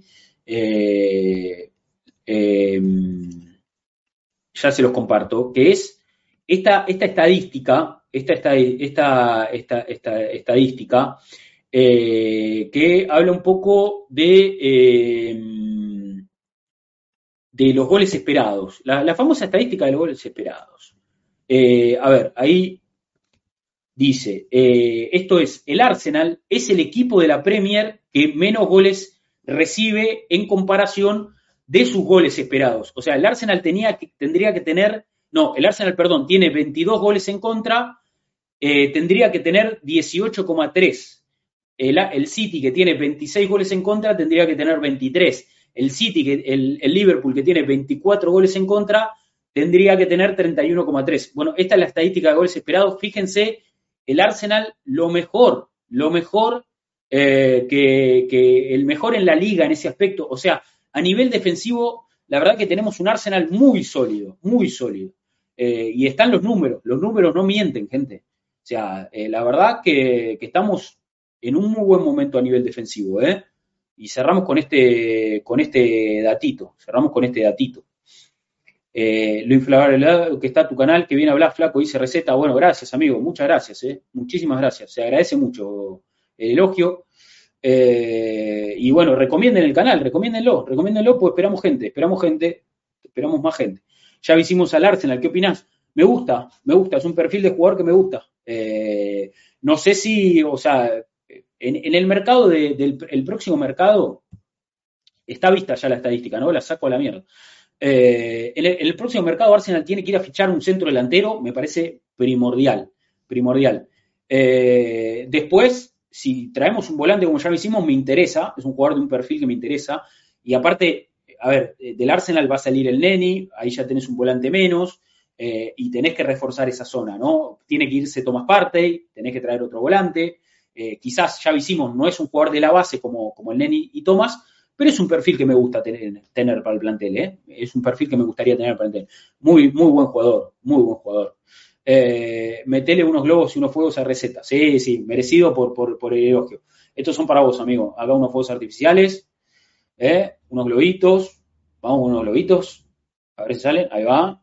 Papel picado tenemos también, si querés, mirá, corazoncitos para vos, amigo. Gracias por esos elogios, de verdad. Inviten a toda la gente que quieran al canal, ¿eh? Arsenal pasó dos fechas de ser el sexto equipo con más goles a ser el más goleador de la Premier, dice Nacho. Buen dato, buen dato. Eh, sacate globito, sí, ya, ya, ya hice, ya hice todo. Eh, Xavi vuelve al PSG, parece, sí, que vuelve a apostar por los jóvenes. Sí, parece que Xavi Simon, si bien ya no pertenece al PSG, creo que tienen como una, tienen como una cláusula, de recompra, me parece, y la van a aprovechar, seguro. Seguro que la van a aprovechar. Eh, ¿qué, ¿Con qué nueve te animás la próxima temporada? Dice Gerald. Y a ver, eh, buena pregunta. Eh, yo creo que Osimen va a terminar yendo al PSG. Suena Sesco, suena Ferguson, suena Tony, fue, suena. Eh, ¿Quién más suena? Suena Solank, suena. ¿Quién más sonó como nueve para el Arsenal? ¿Sigue perteneciendo? Bueno. Eh, yo creo que hay algunos que otros jugadores. Lautaro, sonar no suena, pero es de los que más me gusta. Eh, suena Cerque, que era del Bayern, que ahora está en el Bolonia. Me parece que hay que apuntar por, un 9 que ya venga, ya venga plantado, ¿viste? Arsenal tiene que dar un golpe en el mercado con el número 9. No puede traer a, no sé, ponele, este pide Cerque, que era del Bayern me parece que está muy verde, por más que sea buen jugador. Bueno, eh, está el, el, el, sueco del Sporting. Son, me parece, jugadores muy random. Me parece que tenemos que ir a buscar a un jugador de, de, de las cinco grandes ligas de Europa mínimo y un tipo que esté plantado. Osimen, por ejemplo, es Osimen, ¿me entendés? Eh, Lautaro Martínez me gusta, me encantaría. Eh, no, no, no, o sea, yo sesco, viste, todos esos pibes pueden tener mucho talento, pero, a ver, por ejemplo, el otro día hablábamos de Iván Toni. Iván, Iván Toni hace goles en Premier. A mí no me termina de, de, de, de, ¿viste? de cerrar tanto, pero me parece que al ser del mercado interno, ¿viste? A ver, igual el Brentford va a pedir una, una fortuna de plata y hay que ver si esa inversión vale la pena, ¿viste? Hay que ver si, si, si esa inversión vale la pena. Eh, dice Isaac, por menos de 100 no sale, claro, pero encaja perfecto. Me gusta, me gusta Alvarito, me gusta, me gusta Isaac, me gusta Isaac. Isaac me gusta. Yo confío en el criterio de Arteta. A ver, el que trae Arteta, yo, yo voy a bancar ahí, voy a decir, bueno, es el, elegido. Pero sí o sí un 9. ¿eh? Arsenal no puede pasar el, próximo mercado sin fichar un 9. Eh, buenas como fan del Arsenal, ¿cómo sientes de cara a una eliminatoria de Champions después de tantos años? Y la verdad, no termino de caer todavía, porque aparte tampoco es que nos tocó el Real Madrid, ¿viste? Vamos a jugar con el Porto. Entonces, eh, no, no, no termina de ser una eliminatoria de Champions súper, viste, atractiva. Aparte venimos de una fase de grupo de Champions con un grupo también bastante eh, benévolo en algún punto, porque nos tocó Sevilla, nos tocó, eh, la verdad que no, no, nos tocó Lens y nos tocó PCB, tampoco equipos tan, tan, viste, grandes de Europa. Yo creo que Porto es un equipo campeón de Europa, salió campeón con Mourinho, también creo en los 70, o sea, tiene su historia en la competición y es un equipo que va a querer rompernos las pelotas, nos, va a querer eliminar. Y como dije al inicio del stream, al inicio de este podcast, Arsenal tampoco es que tiene tan buenos antecedentes en eliminaciones europeas. En Europa League venimos de quedar afuera con el Olympiacos, venimos de quedar afuera con, con, el Villarreal, eh, quedamos fuera con el Sporting. Entonces, va a estar duro, va a estar duro, va a estar duro. O sea, tengo, tengo ganas de ver al equipo en Champions, tengo ganas de ver que el equipo compita y gane. Eh, tengo ganas de, ver una buena actuación del Arsenal en Champions. Y estoy más entusiasmado de cara a una posible serie de cuartos de final, ya con el cuadro definido y quizás contra un rival de peso como un Barça, un Bayern, que sí, el Bayern tiene que dar vuelta a la serie con la Lazio, pero, eh, viste, me encantaría cruzarme con alguno de ellos para poder ganarles y borrar esos esos, esos malos tragos de, las últimas Champions que jugamos, cuando el Bayern nos ganó 10 a 2 en el resultado global, o el Barça de, Messi que nos pegaba unos pestos. Eh, me encantaría jugar con ellos para, cambiar un poquito la historia. El partido contra el Sporting nos hizo perder la Liga y Europa. Y fue medio una bisagra dentro de la temporada pasada, la, serie con Sporting el año pasado. Fue, fue medio una bisagra. Se lesionó Tomiyasu, se lesionó Saliba, el Sporting nos, jugó partidos durísimos, nos dejó muy desgastados a nivel físico y mental, eh, y, creo que, fue un partido medio bisagra. Por eso yo, si bien digo que el Arsenal es favorito, yo, tampoco le escapo a la responsabilidad de que el Arsenal es favorito ante el Porto, también digo que va a ser una serie difícil, yo no la doy como ganada. Los portugueses son peligrosos, como dice Gabo. Eh, va a ser una serie muy difícil, va a ser una serie muy difícil. Así que hay que jugarla, hay que jugarla, hay que jugarla. Bueno, gente, dos horitas de stream, dos horitas 01 más para ser más precisos. Vamos cerrando, vamos cerrando este. Mira, y justo llega Romy. Vos podés creer, Romy, que estamos cerrando. ¿De, qué te perdiste todo? Todo el episodio del podcast. Todo el episodio del podcast lo vas a tener que ver en YouTube en un rato, amiga. Lo vas a tener que ver en, un YouTube en un rato, lo sube Mauro y lo ves completo. Dos horitas de Mbappé habla. no, no, se habló, se habló de Barley, se habló de todo. Se habló de todo lo que viene para el Arsenal se habló un poquito de todo como siempre, como siempre. Eh, no, hay que ir con, un equipo competitivo a Portugal, ¿eh? nada de rotar, nada de cuidamos. Si bien viene Newcastle el fin de, hay que poner un equipo competitivo, hay que poner un equipo competitivo. De la serie con Porto algo dijimos, eh, justo estábamos hablando de eso y esperamos que el equipo ponga un equipo bien competitivo, ¿eh? que, que, juguemos, que estemos a la altura de un octavos de Champions, más allá de que sea Porto. Más allá de que sea Porto, hay que estar a la altura del octavo de Champions porque no es fácil. Stream post Porto, pregunta Nico. Eh, y yo, yo creo que voy a estar laburando, lo confirmo ya mismo, lo voy a confirmar ya mismo. Déjenme abrir un Excel que tengo por acá. Eh, déjenme abrir un Excel que tengo por acá. Y vamos directamente a esta semana. A esta semana, hoy es 19, hoy no toca, mañana martes 20 no toca y el miércoles 21 toca a la tarde. Sí, sí, mañana, el, miércoles voy a estar laburando mientras se juega el partido Arsenal-Porto, eh, pero eh, nada, eh, yo creo que va a haber pospartido, yo voy a, o sea, voy a, quizás prendo yo, quizás prenda alguno de los chicos, vamos, vamos a ver, vamos a ver, porque quizás podemos meter, meter stream táctico, ponerle con Adrián directamente después del partido, lo, lo hablo ahora con el, con el equipo y lo, y lo, y lo, lo, arreglamos. Pero que va a haber stream post partido seguro y esperemos poder meter algo eh, con la torre esta semana o, la semana que viene.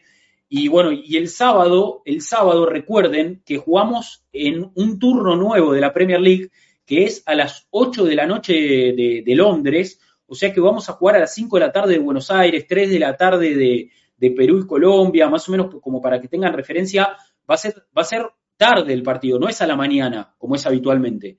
Esta fecha, la próxima fecha de la Premier, jugamos a la tarde. Así que vamos a tener un postpartido también más tardío el sábado seguro, ¿eh? Eh, como para que se vayan haciendo la idea. Como para que se vayan haciendo la idea de cómo viene el, calendario. Pero bueno, acá estaremos, acá estaremos seguramente y, acá estaremos con todo. ¿eh? Ojalá que con victorias, ojalá que con victorias esta semana es una semana picante, ¿eh? Porto y Newcastle. Porto y Newcastle, partidos muy picantes para el Arsenal. Así que esperemos que, podamos, que podamos estar a la altura, che. Esperemos que, que estemos a la altura. Después de City y Madrid, el Arsenal es el tercer candidato. Esperemos, esperemos. Hay que estar a la altura porque luego te comen en Europa si te relajas. Es así, dice Mark, y coincido completamente, amigo. Coincido completamente. Bueno, gente, vamos a cerrar el stream. Gracias a todos los que estuvieron. El saludo para todo el equipo, para Debo principalmente, que no pudo estar, pero mandó material, todo el material que estuvimos viendo, gracias a él.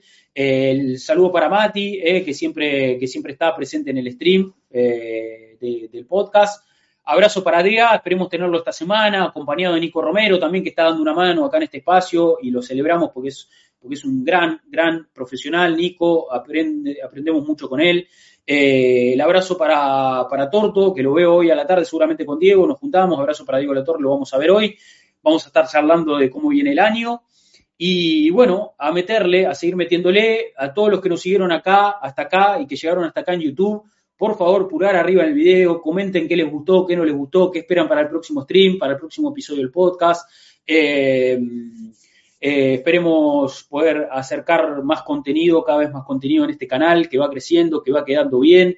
Eh, el abrazo para todos ustedes. Eh, y bueno, todos los que estuvieron en el chat de Twitch, muchas gracias. Gracias por bancar. estoy muy contento con cómo está el proyecto, con cómo está avanzando. Estamos metiéndole, estamos tratando de, de seguir creciendo. Así que, como cada semana, arranco una nueva semana a seguir laburando. ¿eh? El abrazo para Mauro Rossi también, que está haciendo un laburo espectacular en las redes. ¿eh? Vayan a bancar todo el contenido, den like, retweet, eh, compartan en su story todos los reels que subimos. Dennos cariño virtual que nos hace muy bien, nos conforta, nos ayuda a seguir creciendo.